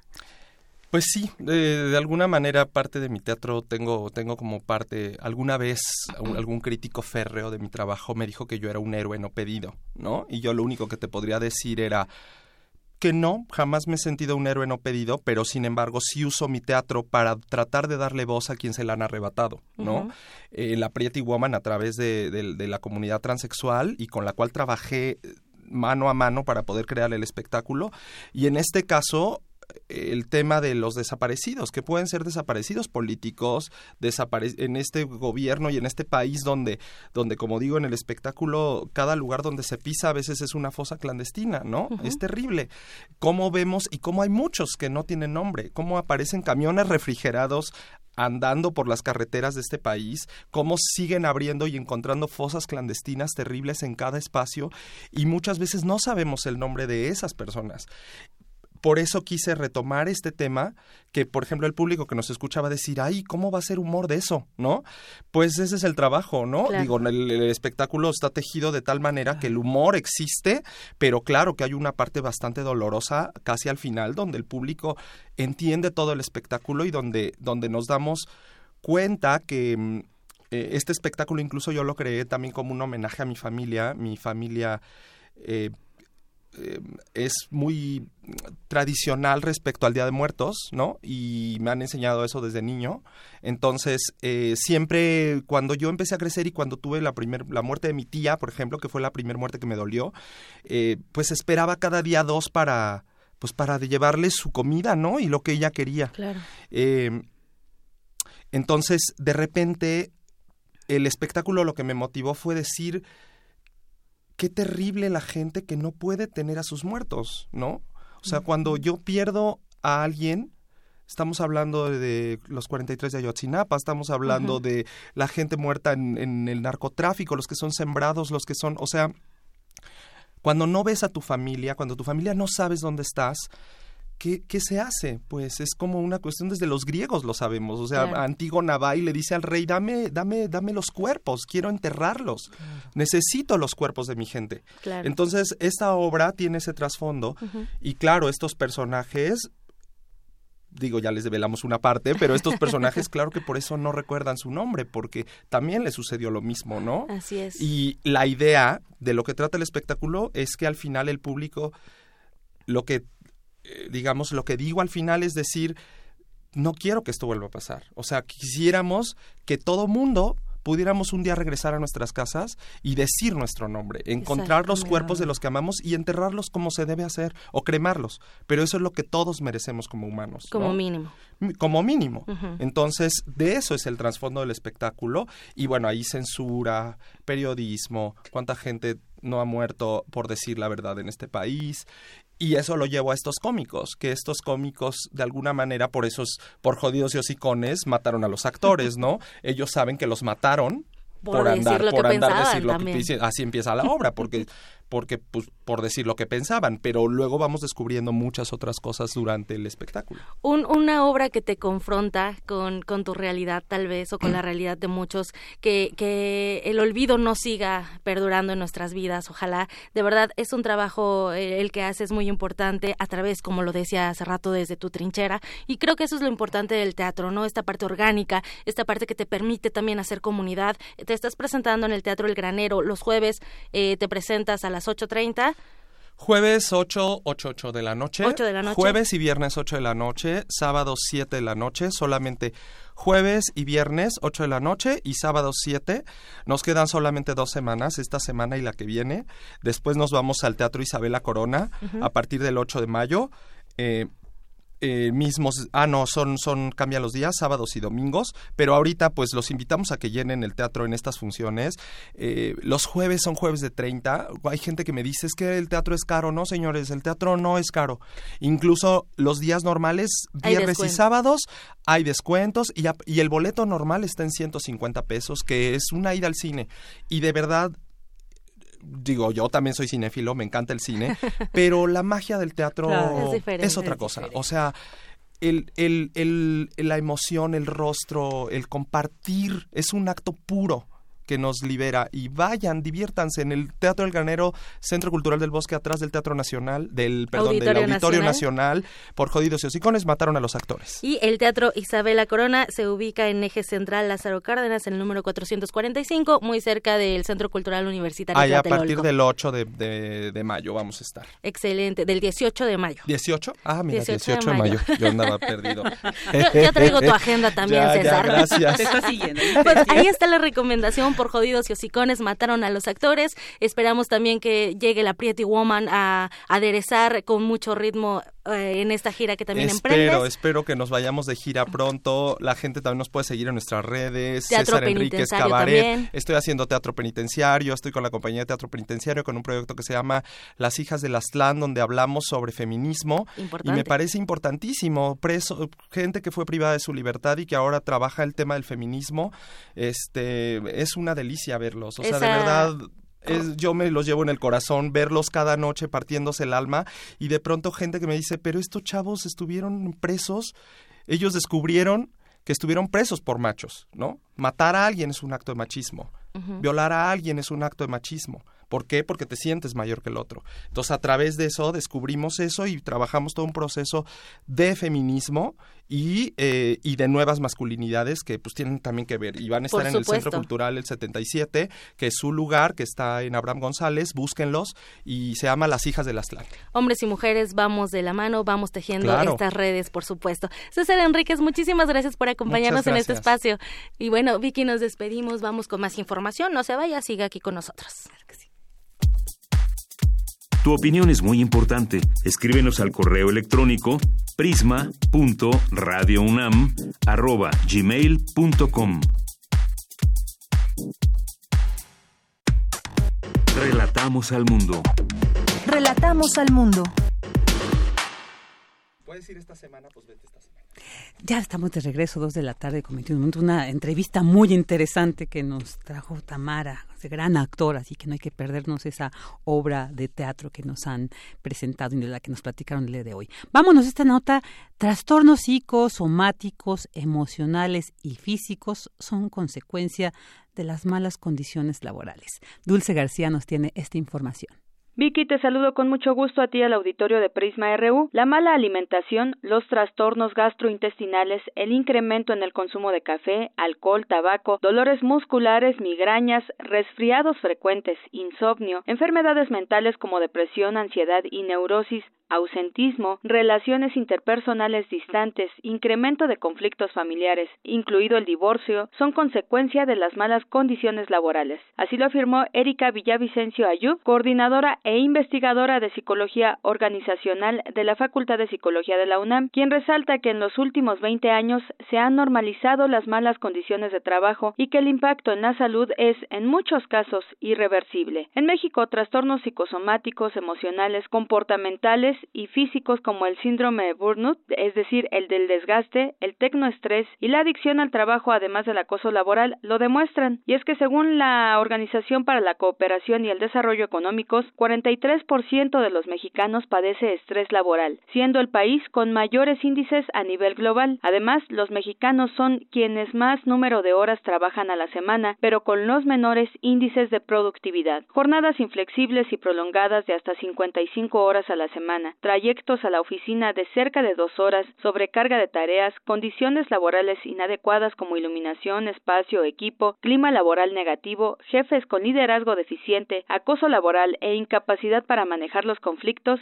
son las principales razones. La experta resalta que los empleados enfermos física y psicológicamente representan una baja en la productividad y que alguien estresado tiene mayor probabilidad de renunciar. Añadió que es indispensable un cambio de paradigma donde se acepte que el estrés no es igual a productividad y que las empresas deben invertir en áreas estratégicas para gestionar el talento de sus empleados. Es el reporte. Muy buenas tardes. Prisma RU. Relatamos al mundo. Internacional RU. Graves altercados y más de 200 detenidos es el saldo de las manifestaciones en París con motivo del primero de mayo. La capital francesa es el escenario de enfrentamientos y protestas en la que también participan los denominados chalecos amarillos. Dos personas han fallecido y otras cuatro han resultado heridas en un tiroteo en el campus de la Universidad de Carolina del Norte en Estados Unidos. Naruhito es ya el nuevo emperador de Japón el número 126 de la historia del país, tras dos breves ceremonias celebradas en el Palacio Imperial de Tokio. El gobierno de Irán aseguró que el acuerdo nuclear pactado en 2015 por Reino Unido, Francia, Alemania, China, Rusia y el ya retirado Estados Unidos está a punto de romperse a causa de las sanciones de Washington contra su país. El canciller de Venezuela, Jorge Arriaza, denunció este miércoles que Estados Unidos viola los principios establecidos en la Carta de las Naciones Unidas, luego de que el secretario de Estado estadounidense, Mike Pompeo, amenazara directamente de usar la fuerza si es necesario. Por su parte, el líder de la Asamblea Nacional de Venezuela, Juan Guaidó, aseguró que mañana jueves continuará lo que denomina Operación Libertad para forzar la salida de Nicolás Maduro del gobierno. Porque tu opinión es importante, síguenos en nuestras redes sociales, en Facebook como Prisma RU y en Twitter como arroba PrismaRU. Dos de la tarde con 26 minutos y bueno, pues por un voto la reforma educativa propuesta por la actual administración, por, por el presidente Andrés Manuel López Obrador, pues no, no alcanzó la mayoría calificada por un voto, así que vuelve a San, a San Lázaro. Para hablar sobre este tema tenemos en la línea al doctor Ángel Díaz Barriga, el doctor en Pedagogía por la Facultad de Filosofía y Letras e investigador del Instituto de Investigaciones sobre la Universidad y la Educación de la UNAM. ¿Qué tal, doctor Díaz? Muy buenas tardes. Buenas tardes, Virginia. Un saludo a ti y a tu auditorio. Muchas gracias. Es un gusto tenerlo aquí. Bueno, doctor, ¿nos puede platicar qué se aprobó, qué no, en qué estatus queda esta reforma educativa?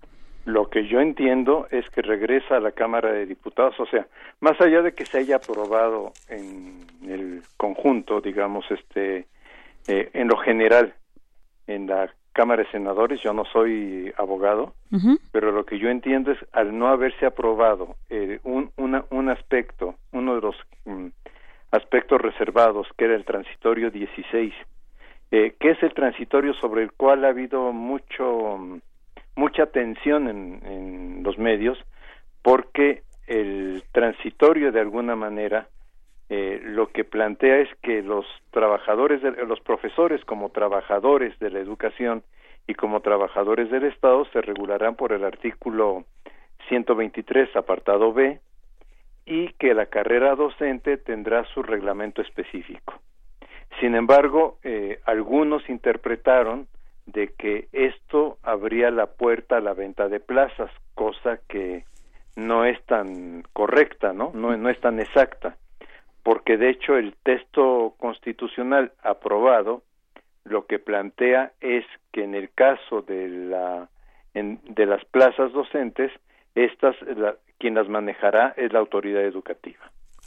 Se decía... Otros ah, investigadores lo que están planteando es que no queda claro en el cuerpo del de lo aprobado en el cuerpo del artículo tercero, aunque bueno, este los transitorios y el cuerpo son finalmente son parte de la Constitución, pero otros no están de acuerdo a que en el cuerpo lo que se diga es que el proceso de ingreso a la docencia se determinará por procesos y no diga por examen. Este, lo cual también me parece que es un absurdo. ¿Cuál sería la diferencia, doctor, para entender también cómo esta controversia de ingreso o proceso? Eh, eh, mire, en el fondo la discusión, desde mi punto de vista, que es una discusión que sí refleja los intereses de la Coordinadora Nacional de Trabajadores de la Educación es si alguien se formó como en una escuela normal como docente, tiene o no tiene el Estado obligación de abrirle una plaza o no tiene obligación de abrirle una plaza. eh, aquí la comunidad está dividida y debo reconocerlo. Hay quienes siguiendo un poco la experiencia y esta experiencia este proviene muy claramente de los Estados Unidos dicen cualquier egresado de educación superior que es como está la ley de 2013 puede participar en un concurso. Lo que pasa es que el concurso que se hizo de 2013 a la fecha es un examen o sea no es un concurso es un examen y eso tendría que dejarlo uno claro y puede ser docente y por otra parte, quienes sostenemos que si se crearon escuelas normales, que si la tarea de la escuela normal es formar profesores de primaria, de preescolar, de secundaria en matemáticas, en español, o de educación especial, o de educación física, que estos profesionales formados en las escuelas normales tienen derecho a una plaza. Que en otros países también acontece así. Entonces, el, el punto de litigio, digamos, está en que este si no están bien formados, ¿qué hacemos?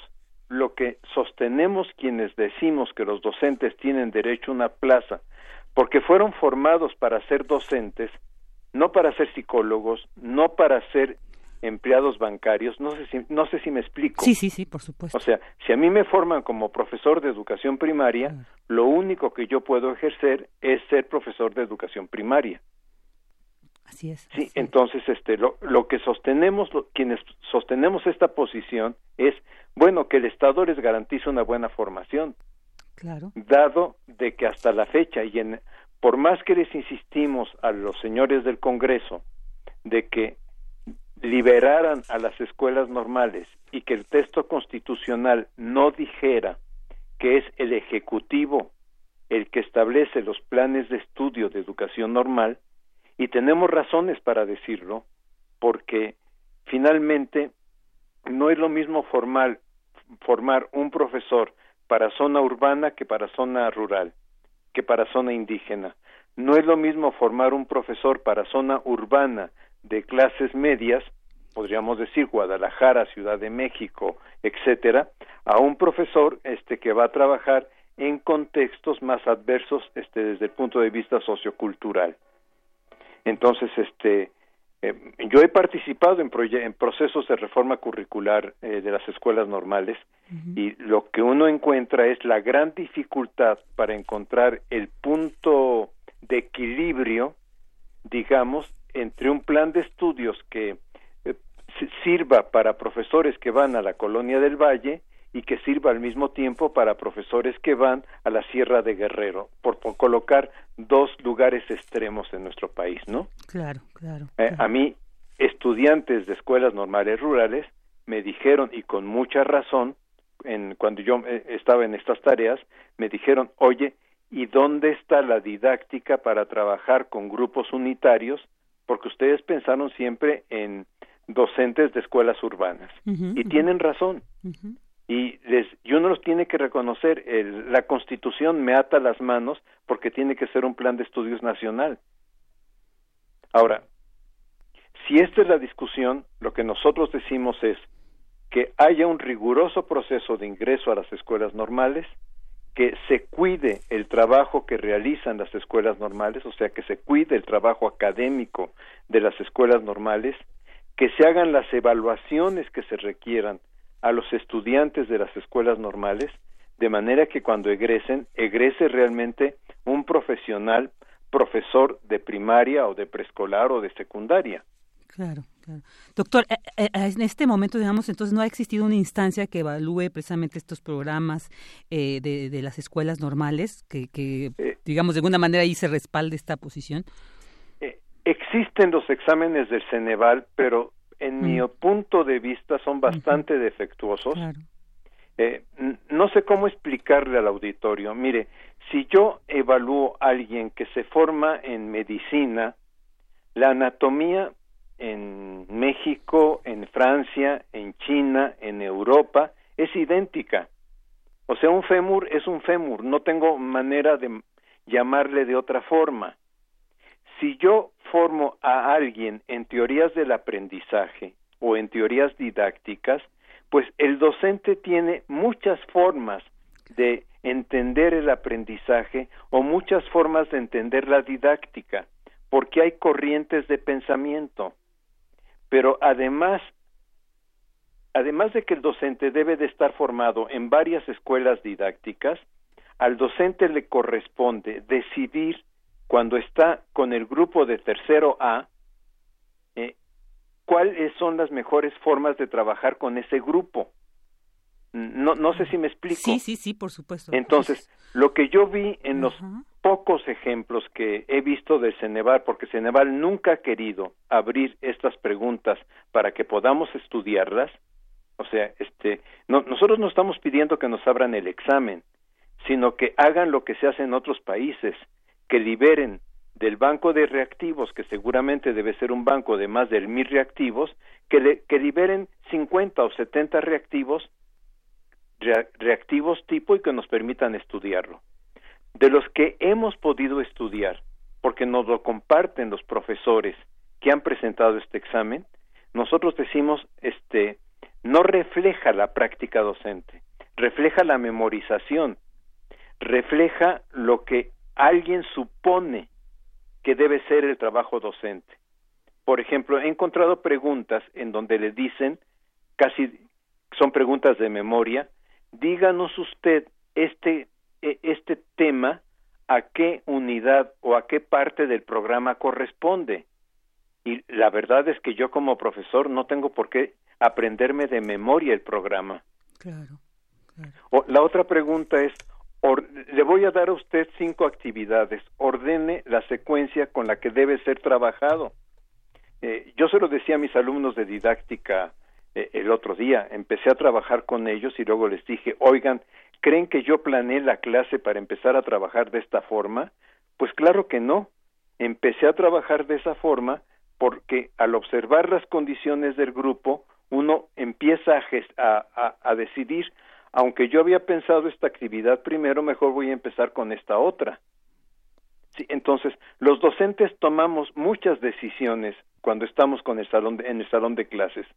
Entonces, no puede haber una especie de docencia tipo que un examen trate de medir. Sí, no, no, es una visión muy, muy cuadrada, ¿no? Precisamente de la educación y que pues nos Totalmente, o sea, totalmente exámenes hechos por personas que no tienen experiencia docente. Eso es muy claro. Así es, así es. Y, y, es lamentable, ¿no? Que, que, Ceneval sea quien esté rigiendo, bueno, quien haya regido precisamente todos estos procedimientos, todas estas decisiones que, que pues encaminan lo que es todo el, sistema educativo de nuestro país. Y entonces se entiende que este es el punto, ¿no? Eh, que está causando como el que se detenga la aprobación de esta reforma. Pues de hecho, ayer fueron tres votos y lo que llama mucho la atención es que dos de esos votos eran de Morena. Claro. Entonces uno dice, este, a ver, este, ciertamente que la coordinadora no está de acuerdo con este proyecto de reforma, tengo que decirlo, pero que sea el, digamos, el mismo grupo cercano al presidente el que haga el boicot de la reforma es este también para un análisis sociológico, ¿no? Claro, claro, sí, sí. Curiosamente se salió antes, ¿no? Este eh, eh, eh, uno de los diputados. Faltaron, faltaba un voto, se salieron tres. Se salieron tres y faltaba uno. uno del PT y dos de Morena. O sea, este. Y, y entonces esto, doctor, ¿en qué queda? Digamos, ¿en qué estado está eh, para el día de hoy la reforma educativa? ¿Qué tenemos que esperar? Lo que tenemos vigente es el texto de 2013. se mantiene entonces la reforma de Enrique Peña Nieto. Con un problema. Este, la Junta de Gobierno del INE se está desintegrando. Esto es, el, Gilberto Guevara es actualmente subsecretario de Educación Básica y entonces renunció a la Junta de Gobierno. Luego, este, la presidente del INE terminó su periodo y en vez de decir regreso a la Junta de Gobierno decidió este renunciar este al, al INE. Y ayer otra consejera presenta su renuncia este también con, con término del día de ayer. Esto es, la Junta del Gobierno del INE está desintegrada. Entonces nos quedamos con, ahora sí como en el limbo, ¿no? Claro, claro. Sí, ahorita digamos no podemos hablar entonces de una reforma educativa como tal, se sigue manteniendo la reforma del sexenio anterior de Enrique Peña Nieto, tan cuestionada, entonces habrá que esperar muchos temas ahí que tendremos que seguir reflexionando, doctor, sobre este pues importante tema para nivel nacional, como es la educación. Entonces, pues seguiremos ahí recurriendo a, a, reflexiones como la de usted, pues para ir analizando y estar ahí pues atentos de cómo va desarrollándose pues toda la discusión y la aprobación de esta reforma. Necesitamos más sensibilidad en el Congreso. Claro. Necesitamos sí que escuchen distintas voces, pero que nos permitan argumentar, argumentar, no que nos den 10 minutos para decir este qué es lo que pasó. Claro. Claro, vertir ahí, vertir información. Así es, doctor. Pues muchísimas gracias por estar aquí con nosotros y dándonos estos interesantes puntos de vista que de verdad nos deja pues preocupados por lo que está sucediendo con la educación en nuestro país y bueno, ahí como le digo. Nada más déjeme añadir una Sí, por supuesto, doctora. Adelante. Una diputada del PRI en comisiones cuando dio su voto aprobatorio dijo, "Doy mi voto aprobatorio porque esto conserva el corazón de la reforma de Peña Nieto." Fíjese. Este, esto es un absurdo que, que en, el, en la cuarta transformación se esté defendiendo el corazón de la reforma de Peña Nieto. Así es, y que como se para nada educativa. Sí. Así es. Pues doctor, ahí nos quedamos con esta reflexión y seguiremos pues ahí recurriendo ahí a su reflexión próximamente para seguir atendiendo este tema. Muchas gracias. pues le agradezco mucho la, oportunidad de comentarlo con su audiencia. Al contrario, nosotros estamos muy agradecidos con que se haya estado con nosotros. Muchas gracias al doctor Ángel Díaz Barriga, doctor en Pedagogía por la Facultad de Filosofía y Letras e investigador del Instituto de Investigaciones sobre la Universidad y la Educación de la UNAM. Porque tu opinión es importante, síguenos en nuestras redes sociales, en Facebook como Prisma RU y en Twitter como arroba PrismaRU. Dos de la tarde con 41 minutos y miren, ahorita vamos a tener una entrevista muy interesante, muy linda y también siguiendo en esto que les decía de los niños y las niñas. Y pues porque el cine yo creo que nos apasiona a todos, no hay edad para que nosotros nos acerquemos al cine, pero es muy importante y muy interesante pues que los niños tengan un espacio, los niños y las niñas tengan un espacio pues donde se puedan conocer más, donde puedan incursionar más en este maravilloso mundo cinematográfico. Y pues para ello tenemos en la línea a Lisette Cotera, y es fundadora y directora del Festival Internacional de Cine para Niños y No Tan Niños de México y directora de la Matatena Asociación de Cine también para Niños y Niños. ¿Qué tal, Lisette? Muy buenas tardes, bienvenida. ¿Qué tal, Virginia? Eh, un gusto estar con ustedes. Eh, buenas tardes. Muy buenas tardes, pues también para nosotros es un gusto y pues que nos platiques ya casi 20 años además de que existe la Matatena. Pues sí, Virginia, este año cumplimos 20 años de eh, realizar este la, eh, la gran el menú que tenemos de talleres, el taller de animación en plastilina cuadro por cuadro, en donde pues llegar a 20 años son dos décadas y estamos muy contentos. Han sido años en donde hemos transitado eh, y hemos logrado pues eh, poder ofrecer eh, sobre todo introducir a las niñas y a los niños al mundo de la animación al mundo de las imágenes en movimiento impulsar que que en colectivo trabajen y que podamos lograr eh, realizar todos juntos eh, cortometrajes que la verdad es un acervo actualmente de 170 cortometrajes en donde han participado muchas niñas y niños ya 20 años pues muchos de ellos ya son jóvenes y empiezan a tener hijos y eso pues nos da mucho gusto eh, y la matatena pues eh, nuestra intención ha sido siempre atender a la niñez y sobre todo por una parte con el festival ofrecerles una opción cinematográfica y a través de nuestros talleres de las acciones que la Matatena eh, pues ha hecho en estos 20 años. Nuestra intención es esa,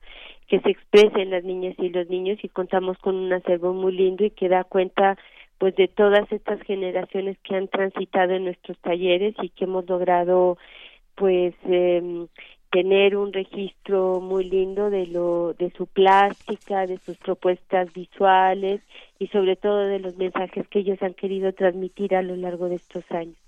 Claro, qué importante. Estos, además, el taller de apreciación cinematográfica y se apagan las luces. Y que además me gustaría que nos compartieras, porque está por iniciar para que también quienes eh, nos escuchen y estén interesados en, pues, integrar a sus pequeños, a sus pequeñas en este maravilloso mundo, pues que ya lo pueden ir haciendo, porque, pues, gracias a, la, a las actividades que ustedes ofrecen en la Matatena, ¿nos puedes contar también sobre estos talleres, cuándo empiezan, eh, cómo son las inscripciones? Claro que sí, el taller de apreciación cinematográfica es un taller que también eh, pues hemos dado a lo largo de estos años y la intención de este taller es en primera eh, introducir a los niños eh, a través de eh, eh, remontarnos a los orígenes del cine, llevar una línea del tiempo, que ellos entiendan el lenguaje cinematográfico y cómo este ha ido avanzando. Y sobre todo este taller les da las herramientas para para para también poder calificar este los materiales que se exhiben en el festival. De este taller es que nosotros elegimos a los niños que van a participar en el jurado infantil año con año en, em, en, eh, eh, en esta emisión que está por venir, que es la vigésimo cuarta edición. En este taller de apreciación cinematográfica se da solamente una o dos veces al año eh, ahorita vamos por un segundo taller que está dirigido para los niños más pequeños, de 6 a 8 años. Es un taller que va a iniciar el 11, está programado, eh, estaba programado para el 4, pero vamos a iniciar el 11 18, 25 y, eh, de mayo y primero de junio de 10 a 1 de la tarde y es un taller que impartimos en las instalaciones del Get Institute. Eh, ¿Cuál eh, nuestra intención en estas cuatro sesiones de tres horas son eh, son los sábados de 10 a 11 de la mañana y nuestra intención es reunir, convocar a los niños y de ahí poder seleccionar a los niños que van a formar parte eh, como jurados en el festival porque de cuatro años para acá hemos logrado tener eh, materiales, programar materiales que atienden a los niños de la primera infancia y que en ese sentido pues el festival ha crecido, entonces cuenta con un jurado infantil, con niños que tienen la edad de seis a ocho años, donde califican los materiales que están dirigidos para estas edades y luego tenemos otra parte del jurado que califica los materiales que están programados para niños de 9 a 12 años.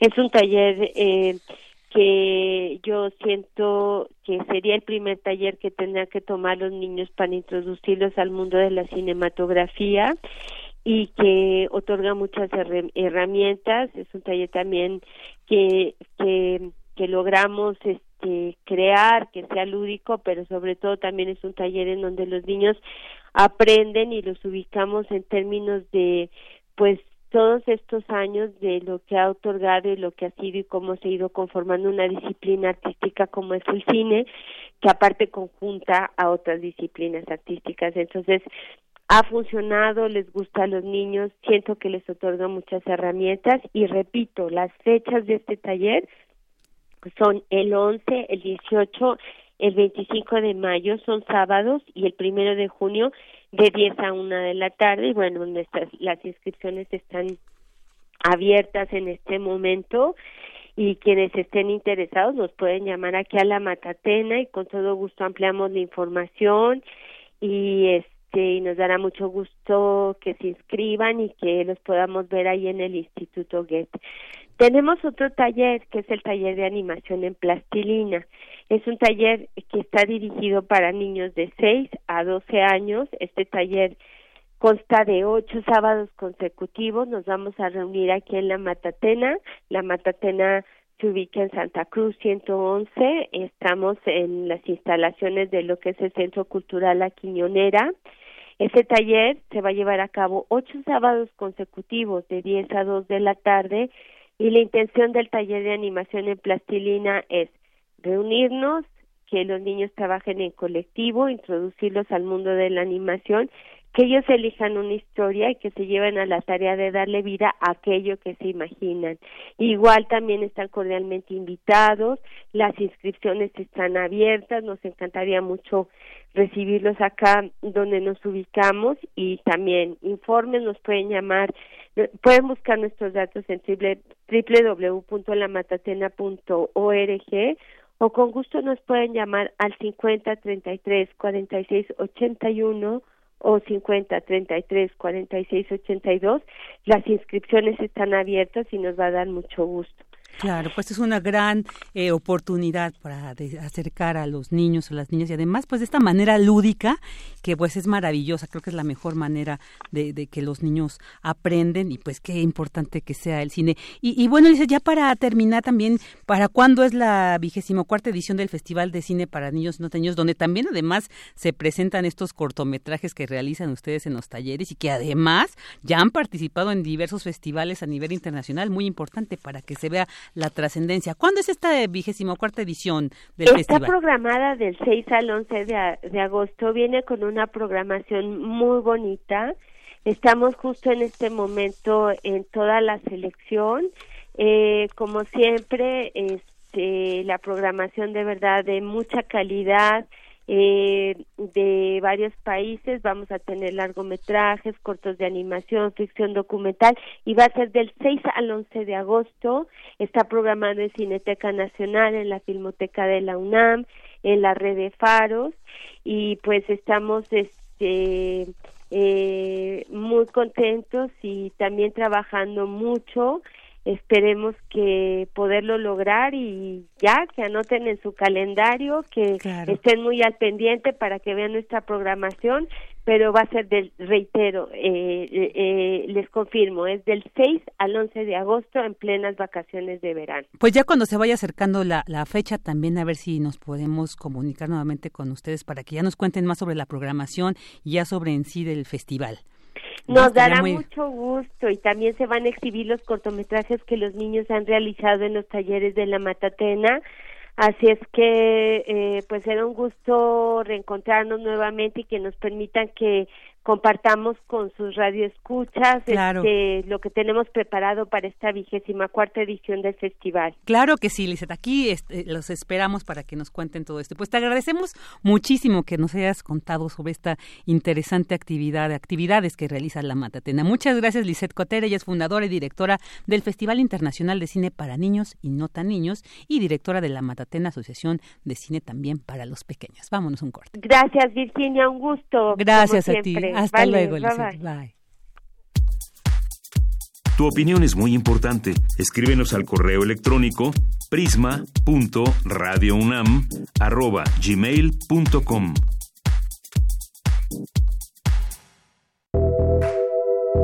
Colaboradores RU. Arte. Arte. Dos de la tarde con 52 minutos y bueno, pues en esta sección de colaboradores de arte quiero darle la bienvenida a Julio García Trujillo, curador académico del Museo Universitario de Arte Contemporáneo. ¿Qué tal, Julio? Muy buenas tardes. Hola, buenas tardes, ¿cómo estamos? Muy bien, muchas gracias. Pues aquí, a ver, esperando sobre qué nos vas a contar en este día. Pues mira, hoy eh, tengo eh, muchas ganas de contar más de algo sucedido, algo que va a suceder. Eh, como ya eh, se habrá mencionado, eh, este fin de semana se va a festejar el, el Festival del Libro y la Rosa eh, en, en, por parte de la Coordinación de Difusión Cultural. Y en el MOAC decidimos, a partir de nuestros proyectos de programas públicos, darle un énfasis completamente feminista. Ah, en ese sentido, decidimos plantear un cambio muy particular al libro y llamarlo Libra. Y haremos el, eh, em, una, una, una feria editorial eh, que llamamos La Libra y la Rosa, que tiene la, la, la, intención de ser, eh, bajo una provocación, un mercado editorial y de gráfica con A al final.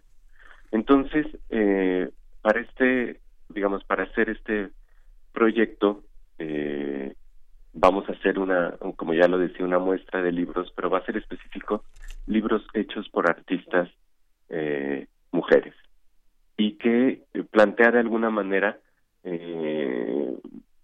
presentar un panorama actual de publicaciones e ilustradoras que trabajan de manera independiente y en cuya práctica la enunciación de género se convierte, eh, digamos, en un sujeto que todo el tiempo se está interpelando. En esta ocasión también eh, vamos a tener a, Argentina como país invitado y para tal fin vamos a, un día, eh, digamos, a partir del viernes, iniciar con un taller que le llamamos eh, y es un encuentro para abordar pañuelos verdes.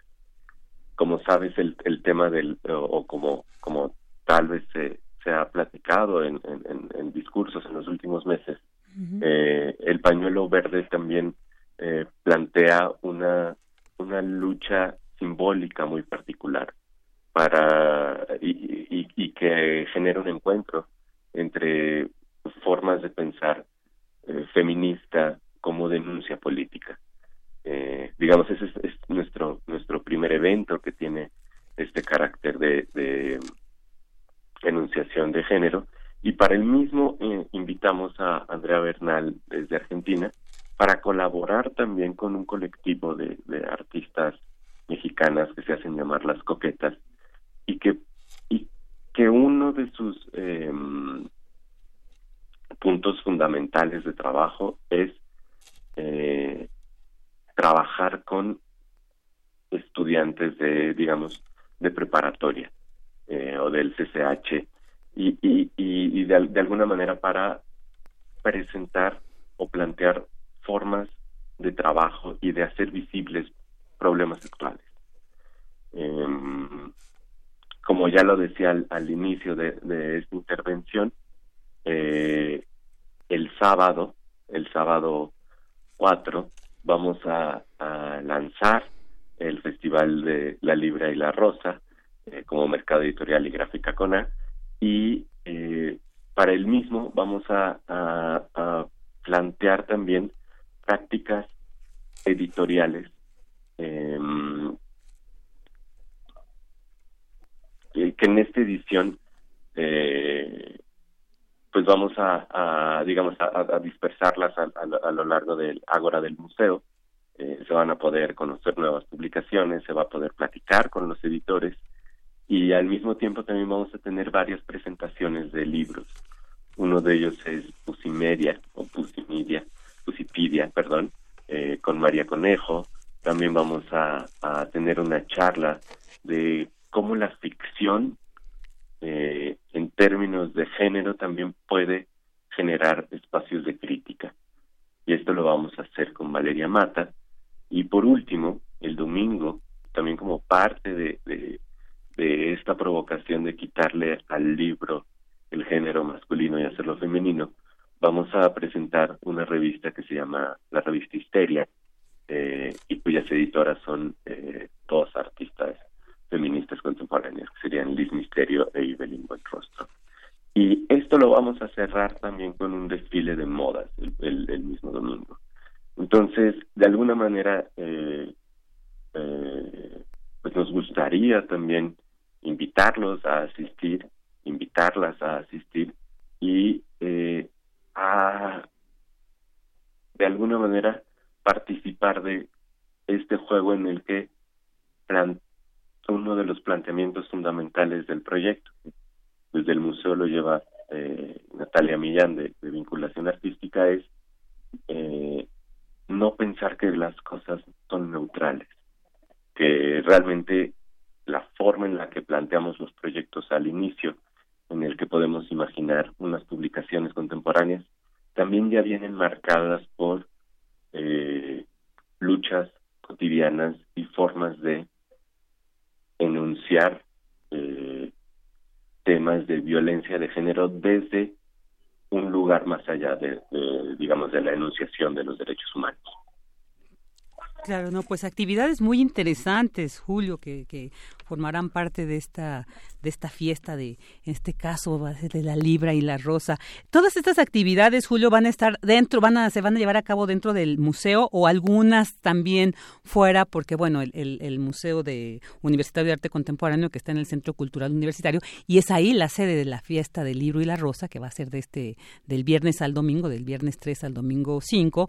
Eh, entonces, bueno, voy a estar en toda esta explanada del Centro Cultural Universitario. Entonces, por eso te preguntaba si estas actividades todas van a llevarse a cabo dentro del museo o algunas también vamos a poderlas eh, disfrutar ahí afuera de, del mismo. La, las actividades que, que, les describo sí van a ocurrir al interior del museo, de manera concreta en el Ágora, que Perfecto. es nuestra, digamos, la, eh, nuestro gran, eh, digamos, laboratorio pedagógico que tenemos al lado de las taquillas y eh, a lo largo de todo el día vamos a poder tener este este digamos este mercado que le estamos llamando así de manera también un tanto alegórica. Y eh, los diferentes eventos también pod podemos consultarlos en, en la página del, del, museo digamos de manera particular en, en sus horarios. Perfecto me gustaría también señalar que eh, este este sábado también como parte del Festival del Libro y la Rosa eh, y nuestro mercado La Libra y la Rosa, vamos a tener la inauguración de la exposición Tierra Firme Tierra del artista Jan Hendrix. Ah, eh, que de alguna manera también es un desdoblamiento a partir de su práctica inspirada en la estética del viajero y del naturalista, eh, con una concentración específica en el libro ah, en el bien, formato libro como medio para comunicar Em, en su caso, un, un mensaje eh, particular sobre el naturalismo o cómo podemos hoy confrontarnos a partir de la gráfica con las formas en que representamos y hacemos aparecer a la naturaleza. Uy, pues muy interesante, muy interesante, Julio. Pues ahí están todas estas actividades que, como bien nos comenta Julio García Trujillo, pues podremos consultarlas ahí en la página del Museo Universitario de Arte Contemporáneo. Pues muchísimas gracias, Julio. Ya llegamos al final del programa y agradecemos mucho que nos hayas acompañado. Y bueno, pues como todos los miércoles, que esperamos tenerte por acá, quien nos comentes estas actividades. Aquí que, que pues te agradecemos, Julio. Muchísimas gracias y los esperamos el fin de semana. Claro que sí. Y bueno, ya llegamos al final del programa y en nombre de todos los que hicimos posible esta transmisión. Le deseamos una feliz tarde y el día de mañana de Yanira Morán regresa con ustedes. Hasta luego.